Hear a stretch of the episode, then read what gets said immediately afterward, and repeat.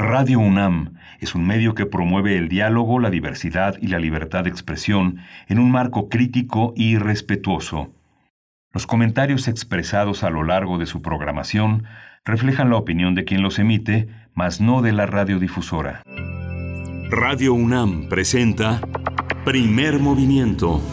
El mundo desde la universidad.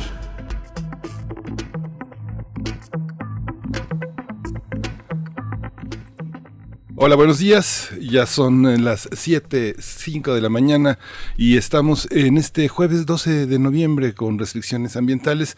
Esto es Primer Movimiento. Bienvenidas, bienvenidos.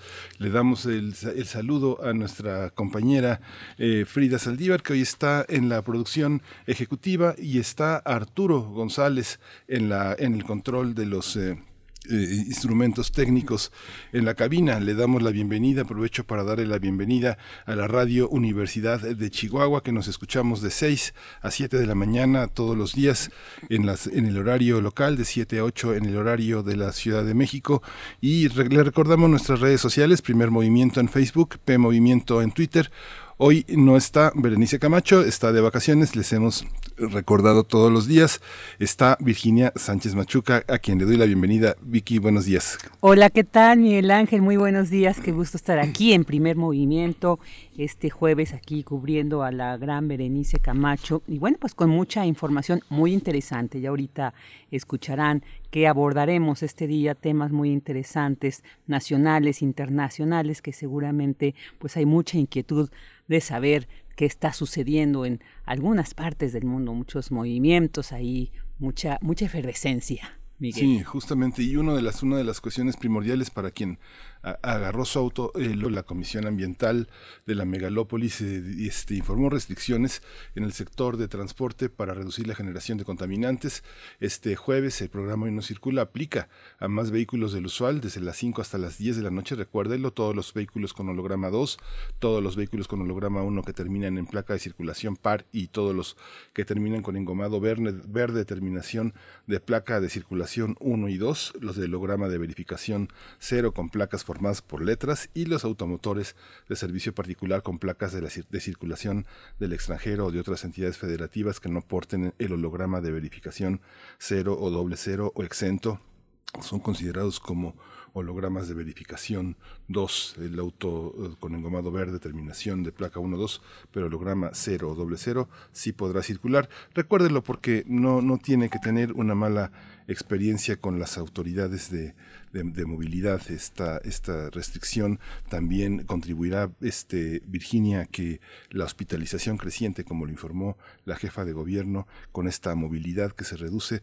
pues esperemos que contribuya a que eh, la movilidad tan necesaria se restrinja de manera significativa.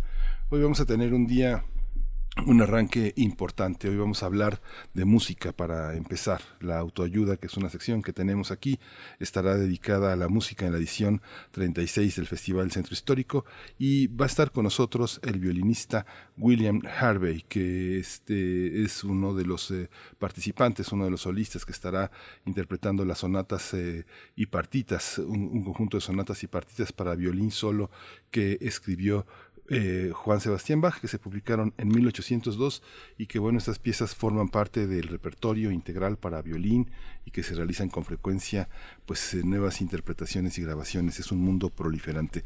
William Harvey con nosotros, violinista, concertino de la Orquesta Sinfónica Nacional de México y profesor en la Universidad Panamericana.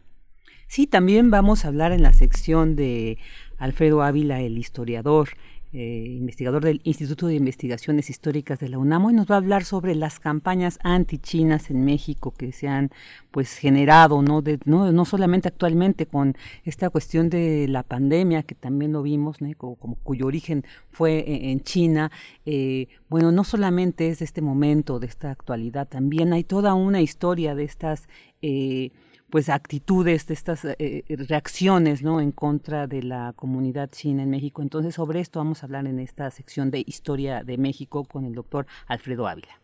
Sí, vamos a tener también el análisis de la ley Olimpia. Se aprobó la ley Olimpia hasta seis años de cárcel a quien viole la intimidad sexual, la confianza que le ha sido otorgada por su pareja. Y este tema lo vamos a tratar con Angélica Contreras. Ella es feminista Es comunicadora social y consultora en temas de comunicación con perspectiva de género y tecnología. Ella es consejera también en violencia digital. Y en el tema internacional vamos a hablar sobre la destitución de Martín Vizcarra como presidente de Perú, que ha generado también pues toda una serie de, opiniones a favor, en contra. Fue como algo inusitado, algo de repente no se esperaba que en realidad se fuera a, dar esta destitución, sin embargo se dio. Y bueno, para hablar de este tema eh, platicaremos con Jacqueline Fox. Ella es periodista colaboradora en Perú del diario El País y también autora del libro Mecanismos de la posverdad. Sí, vamos a tener también en este jueves, eh, es de jueves de mundos posibles, pero antes vamos a tener la poesía necesaria. Hoy eh, toca el turno a Virginia Sánchez Machuca, que seguramente nos trae una, una sorpresa, una sorpresa poética, artística importante. Todo listo, Virginia. Así es, ahí al, ratito ahí les leeré un poema de un filósofo académico muy muy querido y reconocido de la UAM. Y bueno, en Mundos Posibles, Chile, eh, vamos a hablar sobre esta situación en Chile, la construcción popular de un poder constituyente, con el doctor Alberto Betancourt, doctor en Historia, profesor de la Facultad de Filosofía y Letras de la UNAM y coordinador del Observador del G20 de la misma facultad. Un tema que de verdad eh, pues nos inquieta, queremos saber más, queremos analizar, que finalmente se está construyendo pues un movimiento eh, paradigmático para América Latina. Entonces, bueno, vamos a hablar sobre estas últimas, estos últimos acontecimientos en Chile. Sí, y vamos a cerrar este, esta edición de primer movimiento con el tema del el proceso de relevo en la SEAB, la consulta pública para el nombramiento de la persona titular de la Comisión Ejecutiva de Atención a Víctimas. Esto lo tendremos en nuestra sección de Derechos Humanos y hoy toca el turno de Jacobo Dayan, los pendientes en materia de reparación. Con Jacobo Dayan, Jacobo Dayan usted lo conoce, él es el coordinador académico de la Cátedra Nelson Mandela de Derechos Humanos en las Artes de la UNAM. Y pues vamos a la información que todos los días eh, le ofrecemos sobre la situación del COVID eh, en, en lo nacional, en lo internacional y lo que tiene que ver con la UNAM y las recomendaciones culturales. COVID-19. Ante la pandemia, sigamos informados. Radio UNAM. Vámonos con la información nacional. La Secretaría de Salud informó que el número de decesos por la enfermedad, de la COVID-19 aumentó a 96.430. De acuerdo con el informe técnico ofrecido ayer por las autoridades sanitarias, los casos confirmados acumulados incrementaron a 986.177. La Organización Mundial de la Salud estimó que si las vacunas contra la COVID-19 que se encuentran en desarrollo son exitosas, alrededor de un 70% de la población mundial debería inmunizarse para garantizar el fin de la pandemia. Sumia Swamyanathan, eh, científica en jefe de la OMS, dijo que ese sería el porcentaje ideal, aunque el objetivo para 2021 es alcanzar el 20%. En información de la UNAM tenemos que por su destacada trayectoria y autoridad en el ámbito de sus competencias, los universitarios Susana López Charretón, especialista en virología, y el arquitecto Felipe Leal Fernández fueron elegidos para ser miembros del Colegio Nacional y su ingreso se prevé en el primer semestre de 2021. Leal Fernández y López Charretón se refirieron a los retos que cada disciplina debe enfrentar en la actual pandemia. En el terreno de la arquitectura serán necesarios espacios más abiertos, ventilados, en lugar de sitios cerrados. A su vez, Susana López Charretón, del Instituto de Biotecnología, anticipó que en su mensaje de ingreso al organismo colegiado reitera la necesidad de brindar mayor apoyo en ciencia y tecnología con una visión además de gubernamental, social. Añadió que con lo sucedido por el SARS-CoV-2 quedó demostrado la importancia de que un país invierta en esos rubros.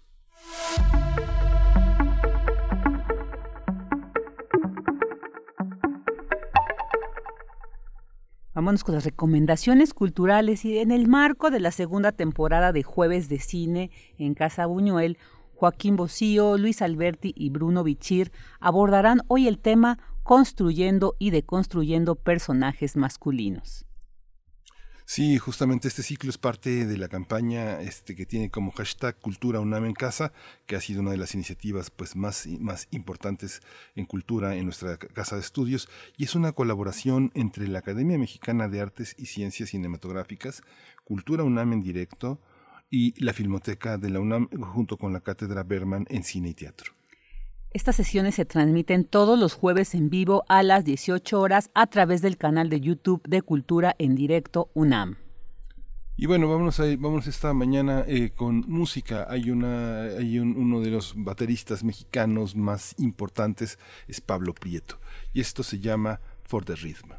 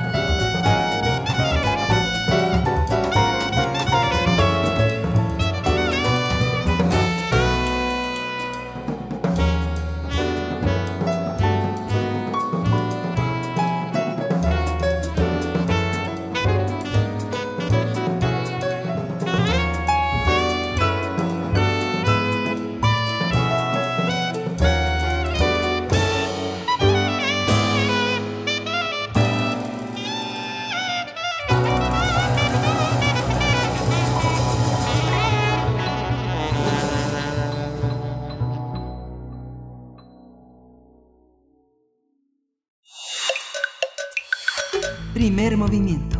Hacemos comunidad. Jueves de autoayuda.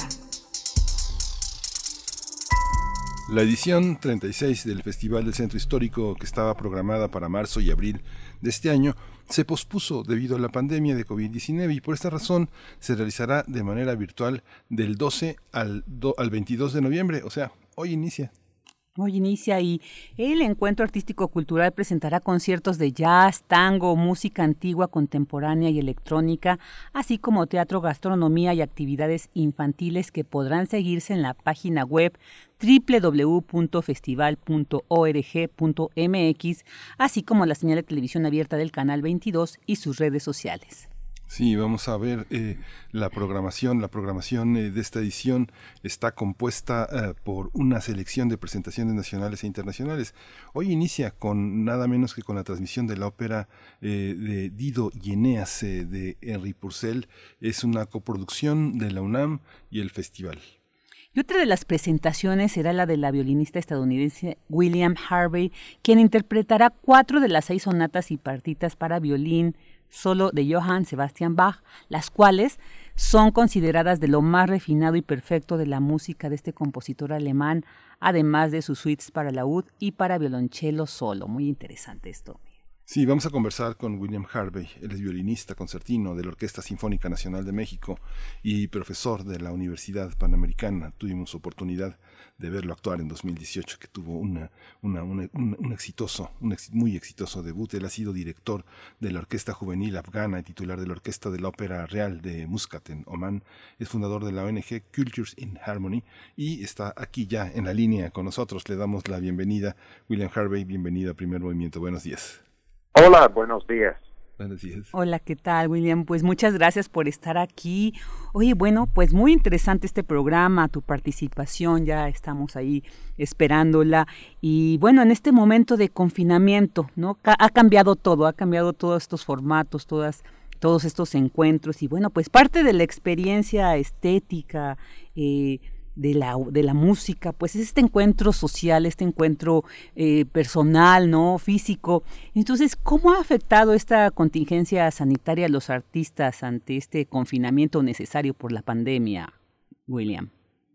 Pues eh, es que lo difícil es que ahora vemos que pues sí hay gente eh, en muchos espacios adentro con sus cubrebocas, pero aún eh, a veces en la música cuenta, contamos con salas muy grandes, pero todavía hay un cierto miedo de volver a, a tener conciertos, aún si hay menos gente, aún con cubrebocas, y por eso pues creo que está muy genial lo que hace el Festival del Centro Histórico, también porque normalmente uno tiene que estar en la Ciudad de México y la ventaja de de hacerlo virtualmente es como traer el centro histórico de la Ciudad de México al mundo, porque yo tengo amigos en Afganistán que van a poder eh, escuchar el concierto en una iglesia muy linda del, centro histórico y también pues eh, mis padres en Indianapolis van a poder asistir. Eh, William Harvey, esta, esta edición tiene eh, una programación nacional e internacional muy rica. Siempre el festival ha sido tradicionalmente durante todos estos años. llegamos a la edición 36, 36 años, casi cuatro décadas. En la programación nacional, pues abrir con Dido y Eneas esta ópera de Purcell implica una, una serie de ensayos, una reunirse reunirse los músicos, trabajar en conjunto con Yuriria Fanjul, que va a ser la directora eh, la, directora concertante con una escenografía inspirada en, eh, en las pinturas de Remedios Varo. ¿Cómo, eh, cómo observas tú la, la, programación musical? Vamos a tener Vivaldi, Purcell, Philip Telemann, Bach, es toda una serie de, de una manera poderosísima de enfrentar a, esta crisis pandémica. Eh, va a ser esto en el Templo de Santo Domingo, lo vamos a ver también desde ahí. También tenemos el, el, este, el banquero anarquista, que está basado en un cuento eh, divertidísimo de Fernando Pessoa, que lo va a proponer en escena Luis Mario Moncada, que es eh, este, uno de nuestros directores de teatro pues, más importantes. Esto va a estar en el Teatro de la Ciudad. Cuéntanos un poco musicalmente la programación ¿Qué significa en estos tiempos y cómo fue elegida para esta edición en un año tan, tan particular donde tuvieron tiempo pues de modificar muchas de las propuestas que tenían para marzo y abril?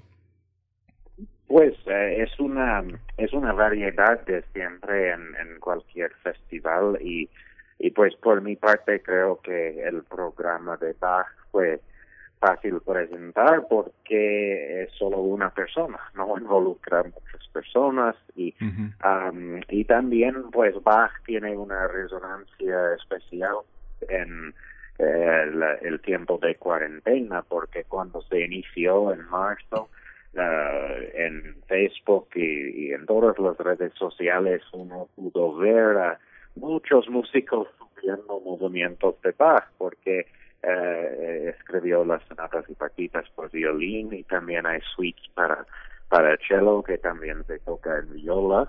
Así que muchos quisieron subir eso porque la verdad son obras que tienen un atractivo universal. Los he tocado en países desde Afganistán hacia Birmania hacia Pakistán Papua Nueva Guinea Zimbabue.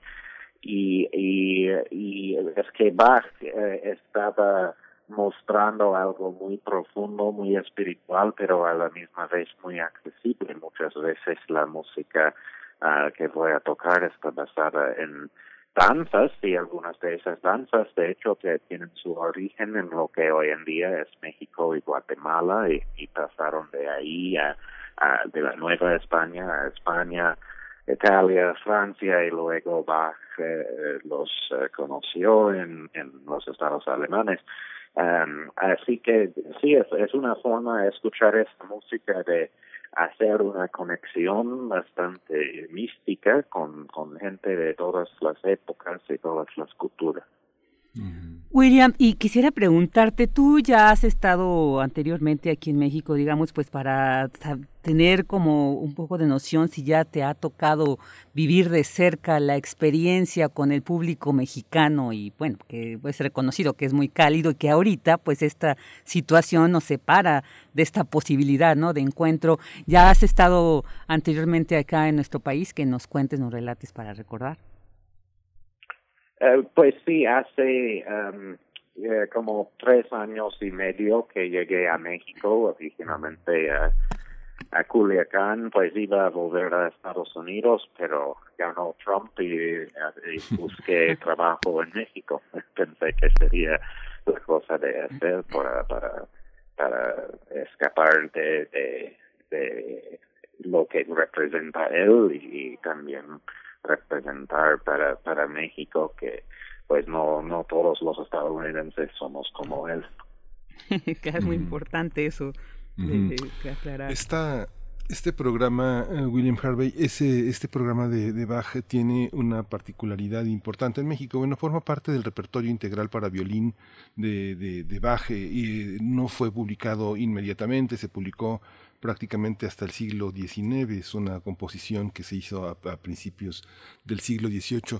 y, y, eh, en México lo que sí conocemos, lo que sí tenemos muy presente en los conciertos, pues son las suites para violonchelo solo, el concierto para dos violines, por supuesto hasta en las ediciones más este, abundan los conciertos de Brandenburgo, pero este programa en particular ¿Qué, qué, qué significado tiene? ¿Cuál será esta característica para el mundo académico, para los jóvenes eh, músicos que están estudiando y están profundizando en el tema del violín solo?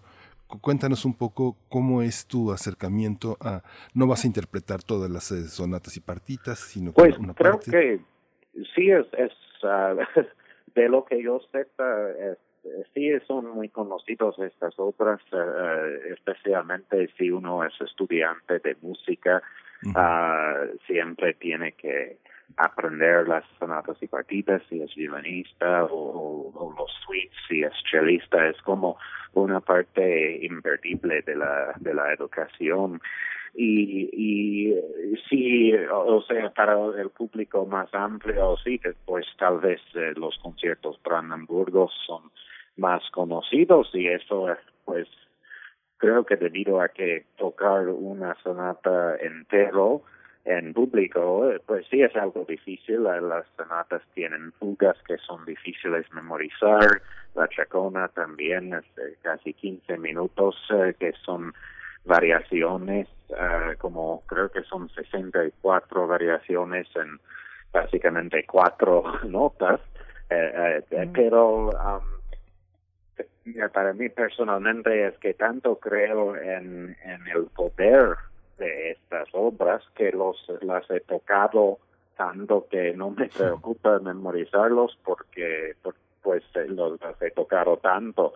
Y en México también. Y son obras que pues se puede escuchar en una iglesia y también una vez hace tres años estuve en una fiesta en Milpa Alta y después de la medianoche alguien me dijo toca, toca algo, toca algo y me dieron un violín y eh, no sé uh, por, por qué lo hice, pero toqué toda la chacona de Bach y creo que estaban un poco sorprendidos, estaban esperando algo como son de la negra o no sé, pero pero eh, estaban muy a gustos con eso. Es, es música que aunque tiene un lado que en la academia se puede apreciar mucho la complejidad y así, también tiene la habilidad de ser atractivo por una persona de, de cualquier edad, de cualquier cultura, um, y eso pues sí es, es, lo maravilloso y pues asunto del significado por México una de las ediciones muy importantes de estas obras fue hecho por Henry Chering, que era, aunque nació en Polonia, era una figura muy importante en, México y también, pues, como dije, uh, los bailes como Sarabanda, Chacona, um, aunque son muy uh, cambiados en su forma superficialmente, pues tienen su origen aquí hace 500 años. Claro, muy interesante. oye, William, y, bueno, quiero decir un poco también de que vas a interpretar cuatro de las seis sonatas y bueno, y, partitas para violín. Estas leíamos al principio que son consideradas de lo más refinado y perfecto, ¿no? De la música de, de Bach.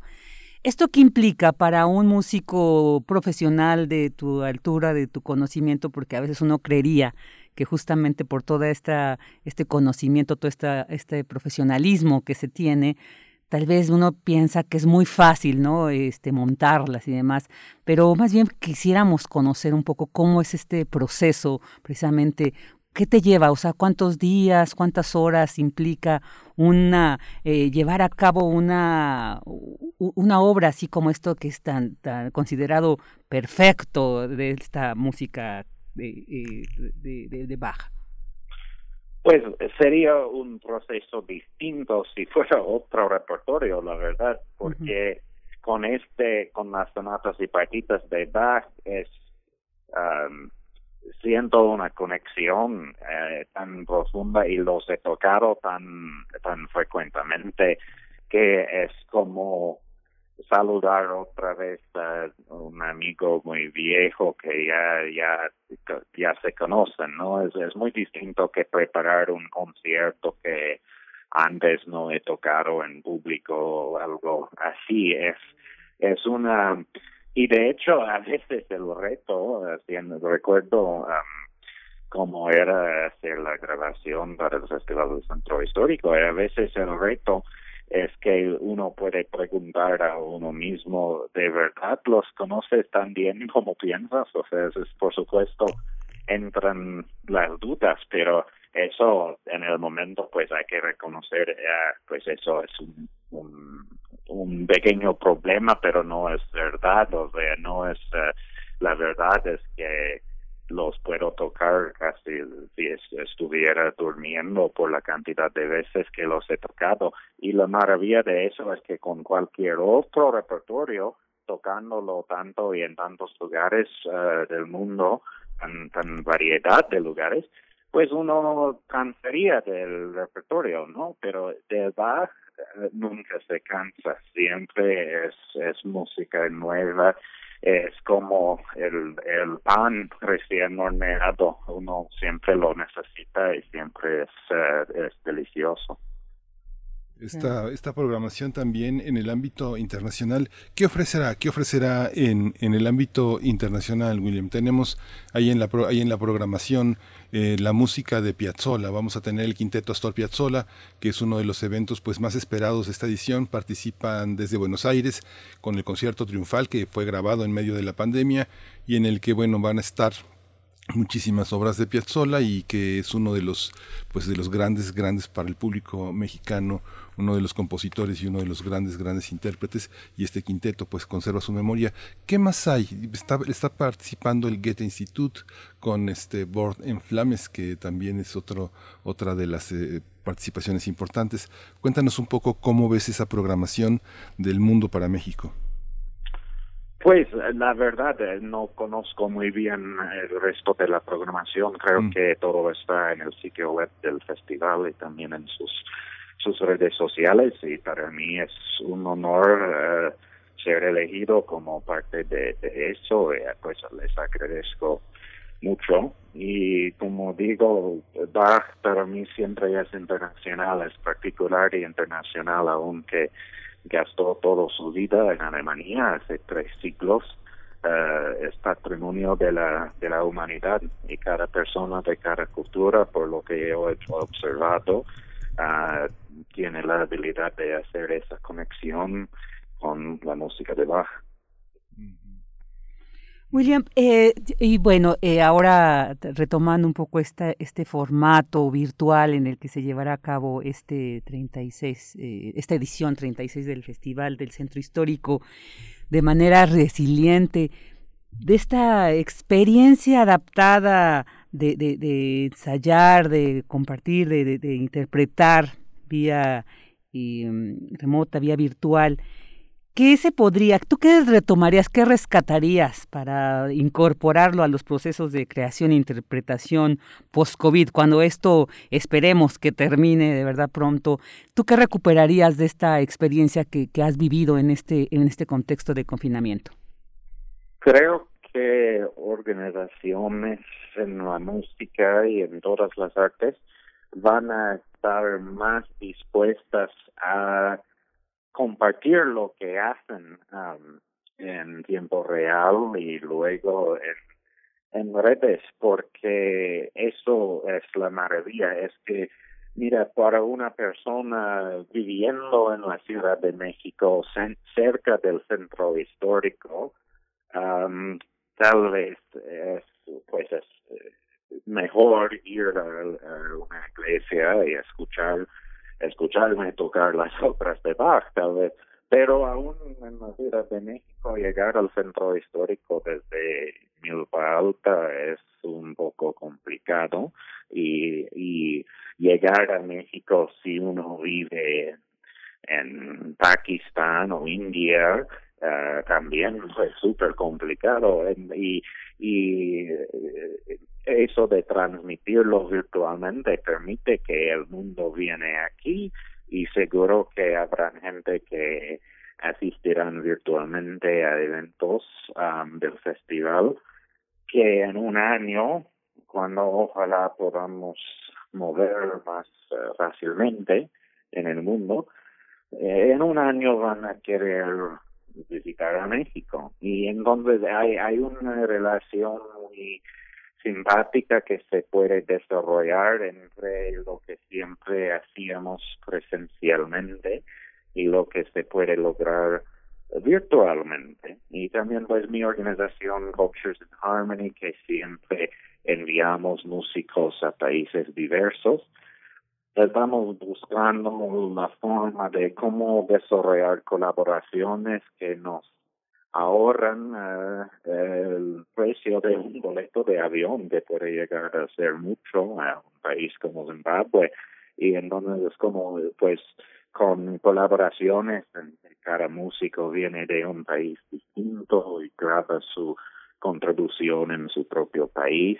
Um, y, y, y lo, lo bueno que puede llegar después de la pandemia es que la, el Internet y la tecnología que fue diseñado con las mejores intenciones en muchas instancias ha llegado a ser una influencia bastante tóxica.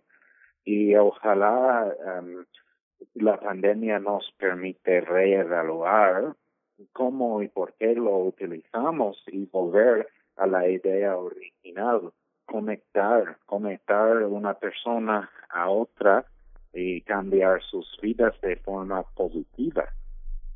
Claro, eso es muy interesante. No, pues muchas gracias, porque yo creo que esto también lo tendremos que retomar en otras prácticas, esta, esta, este aprendizaje que hemos obtenido y bueno, pues que un, un músico de, de tu talla, de tu alcance, pues nos diga esto, yo creo que es muy importante escucharlo y retomarlo. Sí. Muchas gracias, William Harvey. Este, pues estamos en contacto, vamos a ver tu participación. Y bueno, la programación del festival tiene también una serie de actividades que se van a transmitir por las señales del canal 22, 22.2. El canal 22 está eh, eh, en, esa materia junto con el programa Contigo a la Distancia de la Secretaría de, Cultura.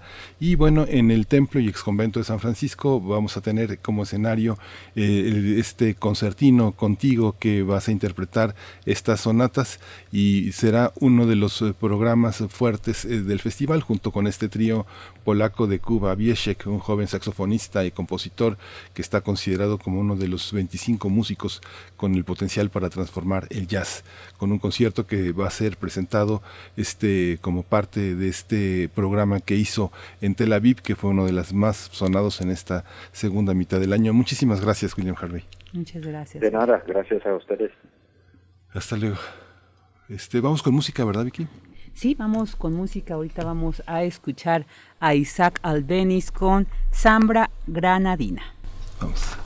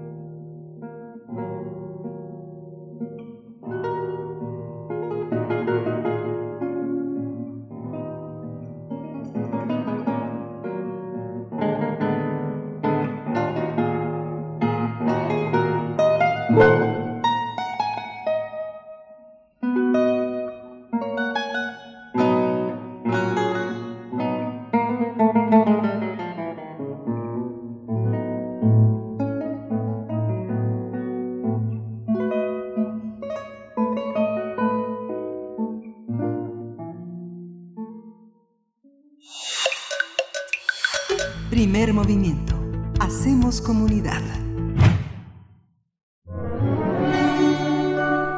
Historia de México. Siete de la mañana con 43 minutos y ya estamos en esta sección de Historia de México. Ya está en la línea también con nosotros el doctor Alfredo Ávila, investigador del Instituto de Investigaciones Históricas de la UNAM y presidente del Comité Mexicano de Ciencias Históricas. Y hoy nos trae un tema, bueno, como siempre, los temas que él, él nos trae aquí, muy interesante. Campañas antichinas en México. ¿Qué tal, Alfredo? Muy buenos días. Muchas gracias por estar aquí nuevamente. Virginia, buenos días. Muy buenos días. Pues, ¿qué, ¿qué, nos puedes decir de estas campañas antichinas en México, históricas, ¿no? Y que ya tienen muchos, muchas, eh, muchos acontecimientos al respecto que quizá muchos de los radioescuchas no conocen. Entonces, pues va a ser muy interesante que nos hagas un recuento de esto que podría conformar estas campañas antichinas que se han desarrollado en nuestro país. Pues mira, eh, eh surgió en realidad hace, hace poco tiempo cuando eh, en uno de los, creo que fue el más reciente eh, comunicado de la Presidencia de la República respecto a que eh, España y Roma y algunas otras potencias europeas debían ofrecer disculpas a México por eh, eh, atrocidades que cometieron en el pasado. Y, eh, y se señaló que también el gobierno mexicano ofrecería disculpas a China por eh, las campañas antichinas que hubo en, en México, fundamentalmente en el porfiriato. El presidente señaló concretamente al, al, a lo, lo que ocurrió durante el porfiriato. Eh, eh, entonces, de pronto mucha gente se quedó así pensando, bueno, ¿qué, qué campañas antichinas, qué sucedió en, en aquel momento? Y eh, eh, por eso por eso quiero tratar de, de este tema. Eh, hacia finales del siglo XIX se conjugaron una serie de, de elementos eh, eh, que propiciaron la inmigración de gente procedente, sobre todo de Cantón, eh, eh, hacia, hacia México. Por un lado, eh, una tremenda crisis en China que eh, ocasionó, bueno, guerras civiles y, un montón de conflictos que hicieron que mucha gente de, sobre todo de las provincias cantonesas, salieran de, ese país. Por otro lado, eh, el, auge de la plata y de la producción de plata y un poco de oro también en California y, en, otras partes de Estados Unidos junto con el rápido proceso de construcción de ferrocarriles y de industrialización en esa zona de, de aquel país, que atrajo muchísima inmigración eh, procedente de China. Y finalmente, eh, que México se convirtió en un país de paso eh, de muchas personas que provenían de China para Estados Unidos, y muchos de ellos, como suele suceder, no llegaron a su destino, sino que se quedaron en México. Entonces, Sabemos que eh, hubo asentamientos de población china, fundamentalmente campesinos, en la región de Chiapas, en, en, en Chiapas, eh, que viviendo además en condiciones de, de, de pobreza, eh, pero también uh, la mayor parte de, de, la población china se asentó en el noroeste de México, en Baja California, en Sonora, en Sinaloa, y esas esas zonas se convirtieron en eh, eh, los principales espacios de las campañas campañas antichinas en México. Eh, por supuesto, los eh, muchos de estos chinos se dedicaban a tareas agrícolas, incluso en esas zonas, de, debido al, al, Golfo de, de, Cortés, muchos de ellos también se dedicaron a, a ser pescadores y, y, a realizar otro tipo de actividades primarias, pero hay un grupo importante que se dedicó sobre todo asuntos de hostelería eh, y a organizar otro tipo de negocios en los que les empezó a ir muy bien.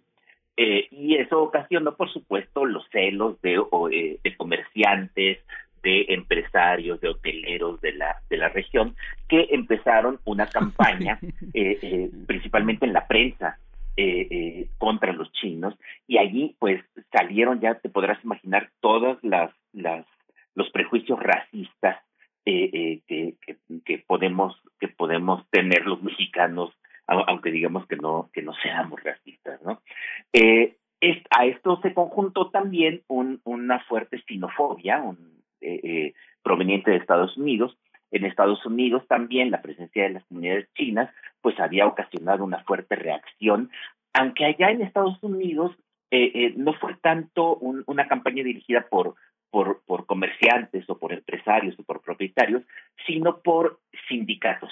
Los sindicatos veían cómo eh, eh, los migrantes chinos llegaban a Estados Unidos a trabajar en el ferrocarril, a trabajar en, en, en la industrialización y cobraban precios mucho más bajos, cobraban salarios, perdón, mucho más bajos que eh, los trabajadores estadounidenses y pues eso ocasionó que también allá hubiera eh, un discurso antichino tremendamente racista, por supuesto. Eh, y es bien interesante porque muchos mexicanos empezaron a copiar ese discurso. Para empezar hay que recordar que entre los grupos sindicalistas estadounidenses estaban vinculados también con, eh, esto ya a comienzos del siglo XX, con organizaciones políticas mexicanas, concretamente con el Partido Liberal Mexicano, eh, encabezado por los hermanos Flores Magón, que son de una vertiente anarco-sindicalista, y que copiaron eh, completamente el discurso eh, eh, xenófobo y, antichino de, de, los sindicalistas estadounidenses. Entonces, bueno, tenemos allí estas dos tradiciones que a lo que condujeron fue, pues, irremediablemente a la violencia. Sabemos que en Sinaloa, sabemos que en Sonora y en Baja California hubo atentados, hubo ataques y asesinatos de gente proveniente de, proveniente de China. Eh, eh, se, se, la, la campaña anti-China, hay un artículo muy bueno de Macrina Rabadán publicado en la revista Secuencia hace ya algunos años, en, los que ella señala las enormes contradicciones que había frente a la comunidad china. Por una parte, eh, se decía es que los chinos no se integran a, los mexicanos. Ya sabemos que ese es un argumento racista eh, eh, muy frecuente en muchos países eh, que reciben inmigración. En Estados Unidos ustedes, ¿no? Cuando se dice que los mexicanos no se integran a la cultura norteamericana, pero, pero sucedió también en, en Europa con las comunidades judías. Y entonces en México se empezó a repetir esa idea de que los chinos no se integraban a la, a la sociedad mexicana, sino que se mantenían en guetos. Lo cual, eh, demostró Macrina Rabanat, era completamente falso porque la, la migración china, la inmensa mayoría de, las personas provenientes de China que llegaron a México eran hombres, de manera que buscaban mujeres para mujeres mexicanas para casarse y formar familias. Entonces, aquello de que no se integraban, pues era completamente falso. y luego, por otro lado, eh, venían las quejas de los chinos que se casaban con mexicanas. Qué cosa más horrible, decían estos periódicos, que eh, las mujeres mexicanas, en lugar de casarse con sus connacionales o en lugar de casarse con eh, gente proveniente de Europa, eh, se casaran con chinos, lo cual era terrible para la raza mexicana o para lo que se quisiera construir en, en México. Mm. a tal grado que empezó a haber legislación, pero esto ya en el siglo XX, que prohibía que eh, los chinos contrajeran nupcias con mujeres mexicanas, algo que en Estados Unidos también estaba sucediendo ya desde el siglo XIX y que en México eh, los gobiernos de eh, Plutarco Elías Calles, pero también Álvaro Obregón, pues llevaron hasta sus últimas consecuencias. Y esto es algo que a veces se nos olvida. Eh, pensamos que este es un fenómeno propio del porfiriato, pero en realidad no, en realidad fue algo que se potenció durante la Revolución Mexicana en, eh, con los gobiernos revolucionarios en Sonora y en Sinaloa, las campañas antichinas eh, eh, se incrementaron, hubo, eh, por supuesto, más violencia en contra de esa comunidad, se despojó a muchos chinos de sus propiedades.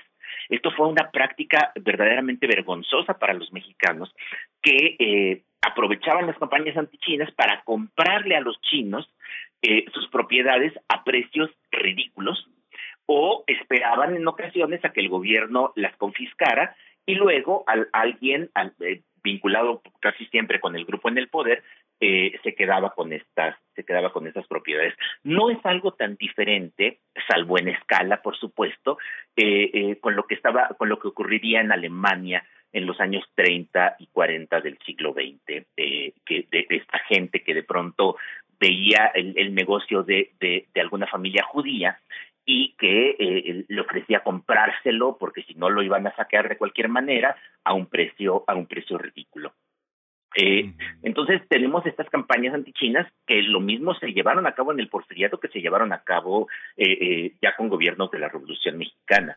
Y las campañas en la prensa pues tuvieron efectivamente consecuencias tremendas porque si fueran campañas que empezaron eh, eh, por los intereses de comerciantes, por los intereses de propietarios, de hoteleros, que, que, veían la competencia de los chinos, pues la, la divulgación de estos prejuicios en la prensa alcanzó a toda la población. Es decir, ya gente que ni siquiera tenía que ver con eh, los negocios o que incluso incluso gente que eh, iba a los negocios chinos porque eh, eh, eran más económicos o porque estaban abiertos a todas horas, a diferencia de los negocios mexicanos, bueno, también esta gente que convivía con ellos, pues terminaron eh, eh, asumiendo posiciones xenófobas y posiciones sinófobas.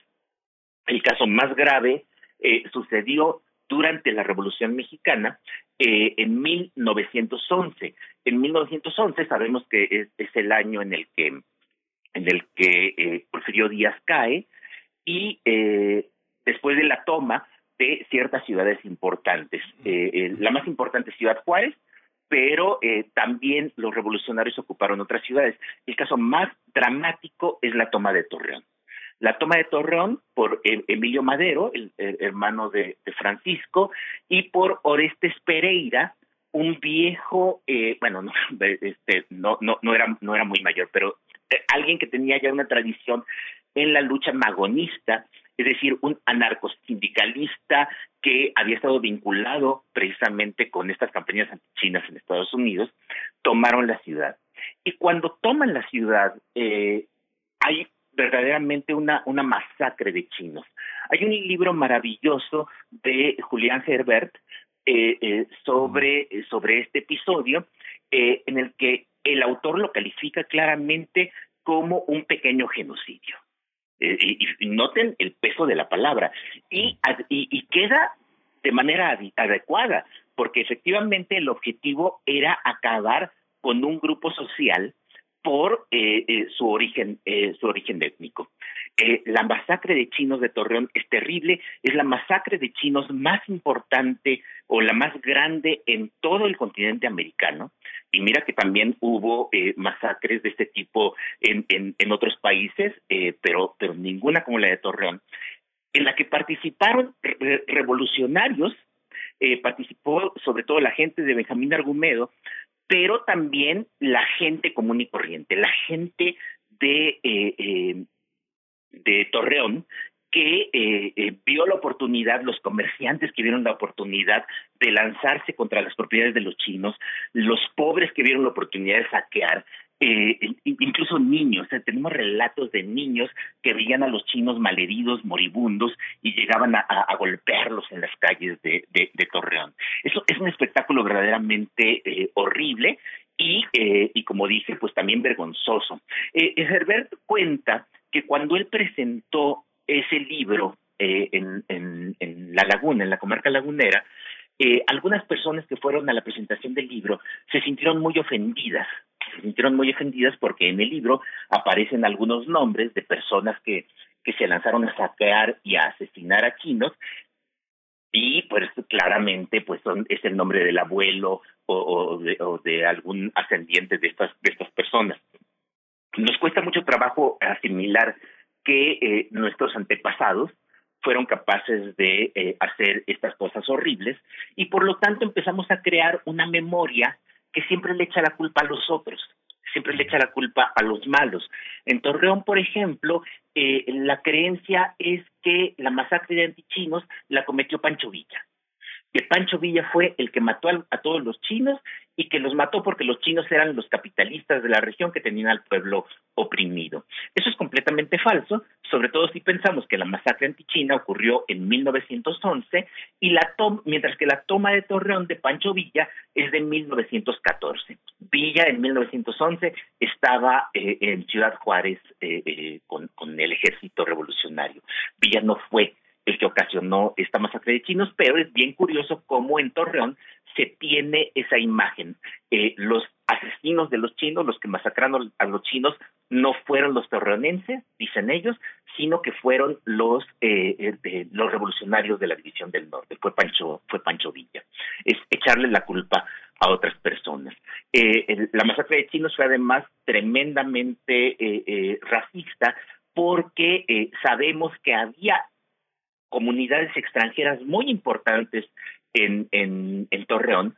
Hay una comunidad española importante, eh, por supuesto una comunidad estadounidense, pero incluso hay eh, suizos y, otras personas que nunca fueron atacadas, no fueron atacados. Lo que sí sabemos en cambio es que por ahí algún comerciante español sí participó en la masacre de, de chinos. Eh, entonces hay mucho de racismo y creo que tiene razón eh, Julián Herbert cuando lo califica precisamente de un pequeño genocidio. Y creo que en México, que ya es tiempo de empezar a pensar que sí, que fueron nuestros abuelos, que fueron nuestros bisabuelos los que hicieron esas cosas tan atroces y nosotros por supuesto no tenemos la culpa, pero, pero ya empezar a asumir que eh, en México también se cometieron estas cosas. Entonces me parece que la iniciativa del presidente de, ofrecer disculpas al, gobierno de China es, es, es adecuada. Eh, habría que buscar otra clase de reparaciones, eh, pero lo que sí hay que tener en cuenta, hay que evitar hacer eh, lo que hace la gente de Torreón y los Juegos de la Memoria. Cuando en Torreón dicen no fuimos nosotros, fue Pancho Villa, o cuando el presidente dice en realidad fueron los porfiristas los que hicieron las campañas chinas. No, ni fueron los porfiristas, ni, ni fue Pancho Villa, sino que fueron grupos de revolucionarios, gente común y corriente, gente de Torreón, incluso después de la Revolución Mexicana, eh, los que impulsaron estas campañas, los magonistas, por ejemplo, eh, eh, estos que se ven como próceres de la lucha popular, que también tenían estas actitudes xenófobas y que condujeron a esta masacre. Sí, pues Alfredo, es una historia interesante. Digo, se rehabilitó con Peña Nieto, pero en el siglo XX tal vez eh, en el discurso del presidente eh, con estos dos neoporfiristas que son Felipe Calderón y Vicente Fox eh, con sus dicharachos que dijo nos engañaron como chinos, pues se lastimó bastante la, la, relación. Luego Calderón reuniéndose en privado con el Dalai Lama y este y el pésimo manejo que hicieron con el tema de la influenza y la regulación de vuelos a China. Hay una parte que este, bueno, que está ahí, que tú bien lo mencionas, Julian Ebert es un, panorama. Y hay en nuestra televisión universitaria dos programas muy interesantes que hizo la Fundación UNAM con el, eh, Autonomía, que es eh, Los Chinos en México, dos programas que están disponibles en TV UNAM, que es una historia fascinante en la que el norte está ampliamente registrado, el Año Nuevo chino, la medicina tradicional china, eh, las artes marciales como el kung fu y todas sus variaciones que, en, la que llegamos a ser campeones mundiales de Wushu frente a los propios chinos en China. ¿no? Un, campeón mexicano de Nesa fue el gran representante de, esta cultura china en el planeta.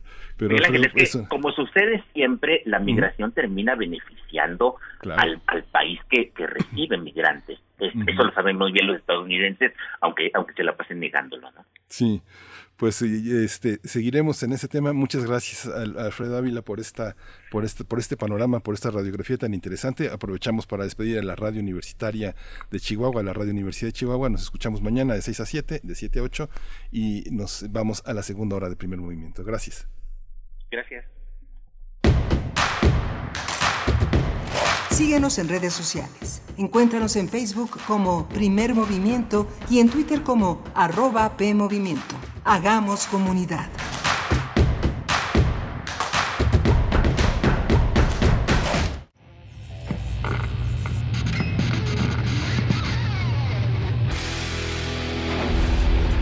¿Recuerdas esta música?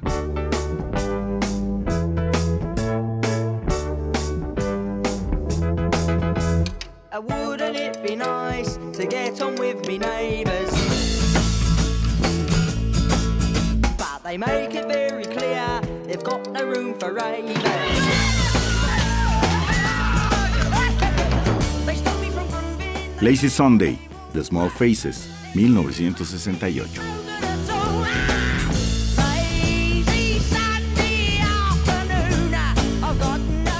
La imaginación al poder cuando el rock dominaba el mundo. Todos los viernes a las 18.45 horas por esta estación. 96.1 de FM. Radio UNAM, Experiencia Sonora. Hola, ¿qué tal? Hola, hola, hola, hola, hola, ¿qué tal? Los esperamos en el 96.1 de Radio UNAM, Xochicoscat, Collar de Flores, 10.30 de la mañana, Radio UNAM. Recuerde, 96.1, soy Mardonio Carballo. Xochicoscat, lunes a las 10.30 horas por el 96.1 de FM. Radio UNAM. Experiencia sonora. Hay historias de mexicanas y mexicanos que lucharon por nuestro país. Historias que llevamos en la sangre y nos dan identidad. Pero el pasado no debe limitar nuestro presente y tampoco condicionar un mejor futuro. Hoy estamos frente a una crisis que nos exige el valor de unirnos de nuevo para salvar nuestra tierra y garantizar nuestra libertad. Te necesitamos para hacer un nuevo trato por nuestro futuro. Iniciemos juntas y juntos la evolución mexicana. Movimiento Ciudadano. Música, teatro, cine, danza. La oferta cultural de la Ciudad de México es una de las mayores a nivel mundial. ¿Te gustaría planear un fin de semana inolvidable? Escaparate 961. La UNAM y la Ciudad de México en un solo lugar. Sintonízanos todos los viernes a las 3 y cuarto de la tarde. Y aprovecha todo lo que esta gran ciudad tiene para ofrecerte. Escaparate 961. Radio UNAM. Experiencia sonora.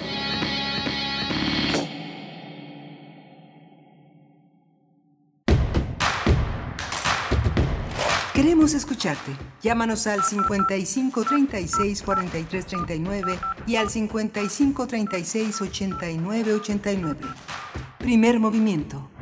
Hacemos comunidad. Hola, buenos días. Estamos en primer movimiento. Son las 8.05 de la mañana y estamos en, eh, transmitiendo a través de las frecuencias de Adolfo Prieto 133. Está Arturo González en los controles técnicos. Está Frida Saldívar en la producción ejecutiva. Le damos la bienvenida a la radio Nicolaita, que nos escuchamos todos los días de 8 a 9. Berenice Camacho está de vacaciones, pero Virginia Sánchez Machuca está con nosotros en esta mañana de primer movimiento. Buenos días, Vicky. Hola, ¿qué tal, Miguel? Miguel Ángel, muy buenos días. Así es, pues ya estamos en esta segunda hora de primer movimiento y bueno, vamos a llevar este tema de la ley Olimpia en nota nacional, porque el pasado 5 de noviembre pues ya se aprobó, el, Senado aprobó estas sanciones para el acoso, hostigamiento y bueno, todo esto que tenga que ver con eh, difusión y, eh, no autorizada, ¿no? De contenido, sobre todo imágenes, y diálogos, todo esto que tenga que ver con contenidos sexuales. Y vamos a platicar con Angélica Contreras, feminista y comunicadora social, sobre este tema de la ley Olimpia, qué implica, qué representa, cómo se llegó a esto. Bueno, ahí ahí todo lo que tenga que ver con este tema.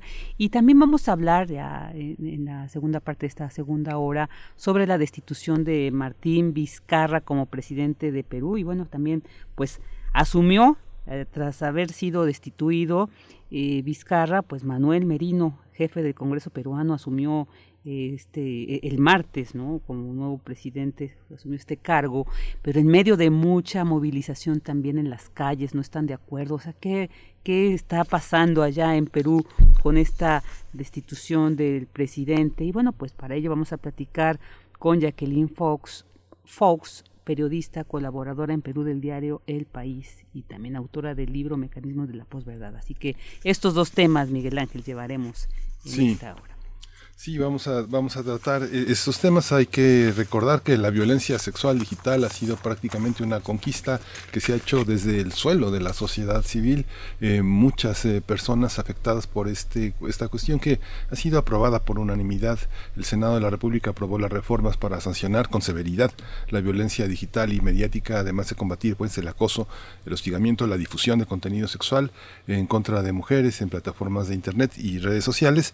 Queda mucho por hacer ya lo vamos a platicar con justamente con Angélica Contreras, quedan muchos pendientes en el, en el mundo digital que afectan tanto a parejas como, como a personas solas, hombres, mujeres, eh, de la orientación sexual también que, que esta sea. Eh, nos, eh, nos vamos a ir, ¿nos vamos a ir con música? No. No. No, vamos, este, mañana, mañana inicia la feria, la, la, la, muestra de cine, la, este, esta gran muestra de cine que es la muestra de cine en la Cineteca Nacional, así que este, esté pendiente, la Cineteca reinicia actividades justamente con una sana distancia con un 30% de aforo. Eh, la, programación de la Cineteca pues ya está, ya está lista. Se abre con una obra de Luis sobre Luis Buñuel, un cómic que, eh, que se escribió a partir del documental que hizo en las Urdes, esta zona de España tan pobre que seguramente está en el paradigma de los olvidados y se inicia con Mi vida también de Jean-Luc Godard, una de las películas eh, señeras más importantes de los años 60, una obra de 1962, 12 cuentos de este, de este también gran cuentista francés de la Nouvelle Vague. Así que esté pendiente, la Cineteca tiene un programa de 14 películas imperdibles, así que este, hay que estar atento. Mucho de lo que tiene, pues tendrá también una gran difusión en los cines nacionales, así que bueno, vamos a, vamos a observarlo. Ya está lista nuestra nota nacional, así que nos vamos ahí. Síguenos en redes sociales. Encuéntranos en Facebook como Primer Movimiento y en Twitter como arroba PMovimiento. Hagamos comunidad.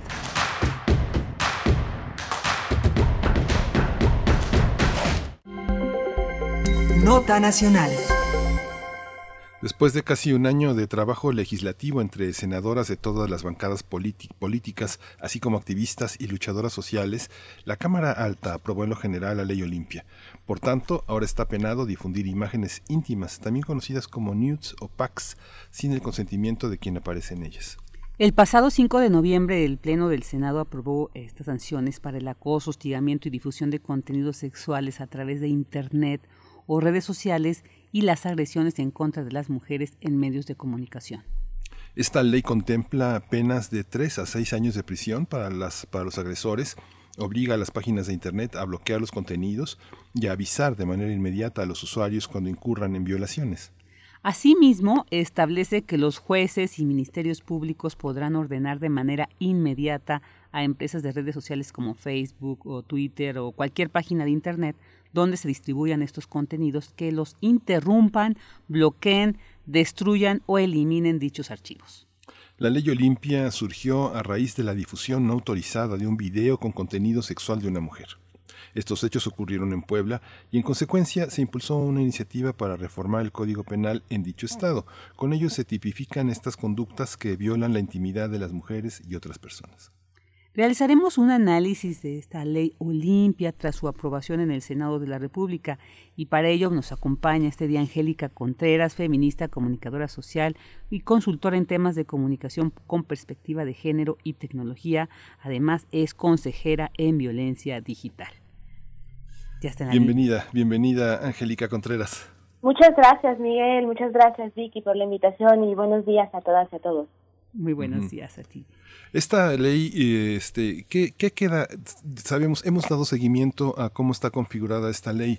¿Qué queda pendiente? ¿Qué queda fuera? De uno, uno ve eh, fundamentalmente la relación entre dos personas adultas en la que una traiciona a otra difundiendo sus imágenes, difundiendo su intimidad, muchas veces por despecho, para desprestigiar, para hacer que una persona sea condenada en su comunidad y sea rechazada. Pero ¿hay algo más? ¿Hay algo más, Angélica Contreras? Claro, mira, primeramente es que hay que aplaudir este tipo de iniciativas, porque es el resultado de las mujeres organizadas a lo largo y ancho del país que buscan la forma de resolver este tipo de problemas. Pero ahorita lo que pasa es que eh, fue aprobada la semana pasada en la Cámara de Senadores y ahora pasa a la Cámara de Diputados para que sea aprobada y entonces entre en vigor. Ahorita aún no entra en vigor. La Cámara de Diputados tiene que revisar esta iniciativa y sobre todo analizar estas observaciones que han hecho organizaciones feministas eh, en torno a los derechos digitales sobre esta iniciativa. ¿Qué es lo que sobre todo yo veo y a mí me preocuparía que quedara de esa forma? Primero, tiene que esta, o sea, esta, como queda la ley, la de violencia digital, no se le agregó que fuera investigado por querella. Es decir, la autoridad puede investigar, decir, ah, vamos a investigar esto, ah, vamos a investigar aquello, pero no se le pregunta a las, a las mujeres si se desea hacer esta investigación. Es un tema muy delicado porque hablamos, por ejemplo, de la exposición de los cuerpos de las mujeres en redes sociales. ¿No? Y entonces necesitamos que sea a petición de las afectadas, porque entonces podemos hacer procesos en donde las afectadas no quieren o ellas deciden irse por otra vía, por ejemplo, solicitarles a todas las redes sociales, por ejemplo, eh, a las plataformas que retiren esta información. Y eso es algo que ya es, que están agregando en, en estas reformas, pero que las aplicaciones ya hacen. ¿no? Que esta parte que ustedes veían en la nota del inicio que decía solicitar, por ejemplo, a los operadores que eliminen o destruyan este contenido. Eso las aplicaciones ya las hacen. Ustedes, nosotras y todas las personas que están escuchándonos en este momento pueden solicitarle a cualquier a su red social favorita que bloquee contenido, que elimine contenido. Aquí la, el problema es que cuando se solicite a nivel autoridad no se elimine la evidencia. Porque entonces, una vez eliminada la evidencia, ¿cómo vamos a demostrar que entonces nosotras fuimos víctimas de este tipo de delitos? ¿No? Esas son sobre todo dos de las cosas que principalmente me preocupan, que es cómo está.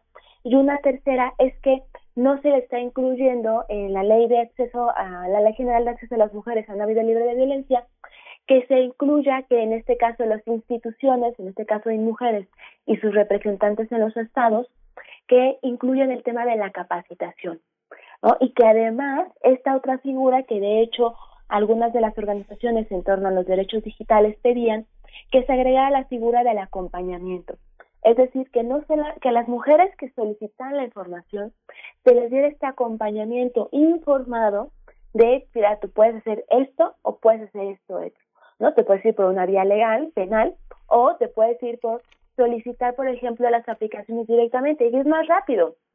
Porque como quedaría ahorita como está la ley, es que tienes que presentar la denuncia, ¿no? Empezar el proceso, que empiece la carpeta de investigación, que se abra el proceso de investigación, ¿no? Hasta que el juez entonces diga, ah, ok, sí, aplicación, por favor, elimina. Imagínense en México que el acceso a la justicia es tardado, ¿cuánto tiempo más vamos a tardar para que lleguemos a esta parte? Cuando yo como usuaria puedo solicitarle de manera inmediata a la aplicación que elimine este contenido. ¿No? Entonces, son algunos de los detalles que tiene esta iniciativa que fue aprobada en el Senado y que lo que necesitamos es que se corrijan, ¿no? Toda ley es perfectible definitivamente, pero necesitamos que no se quede en eso de puede ser perfectible y dentro de unos años hablamos. No. Necesitamos que antes de que entre en vigor estas, estas, se hagan estas correcciones.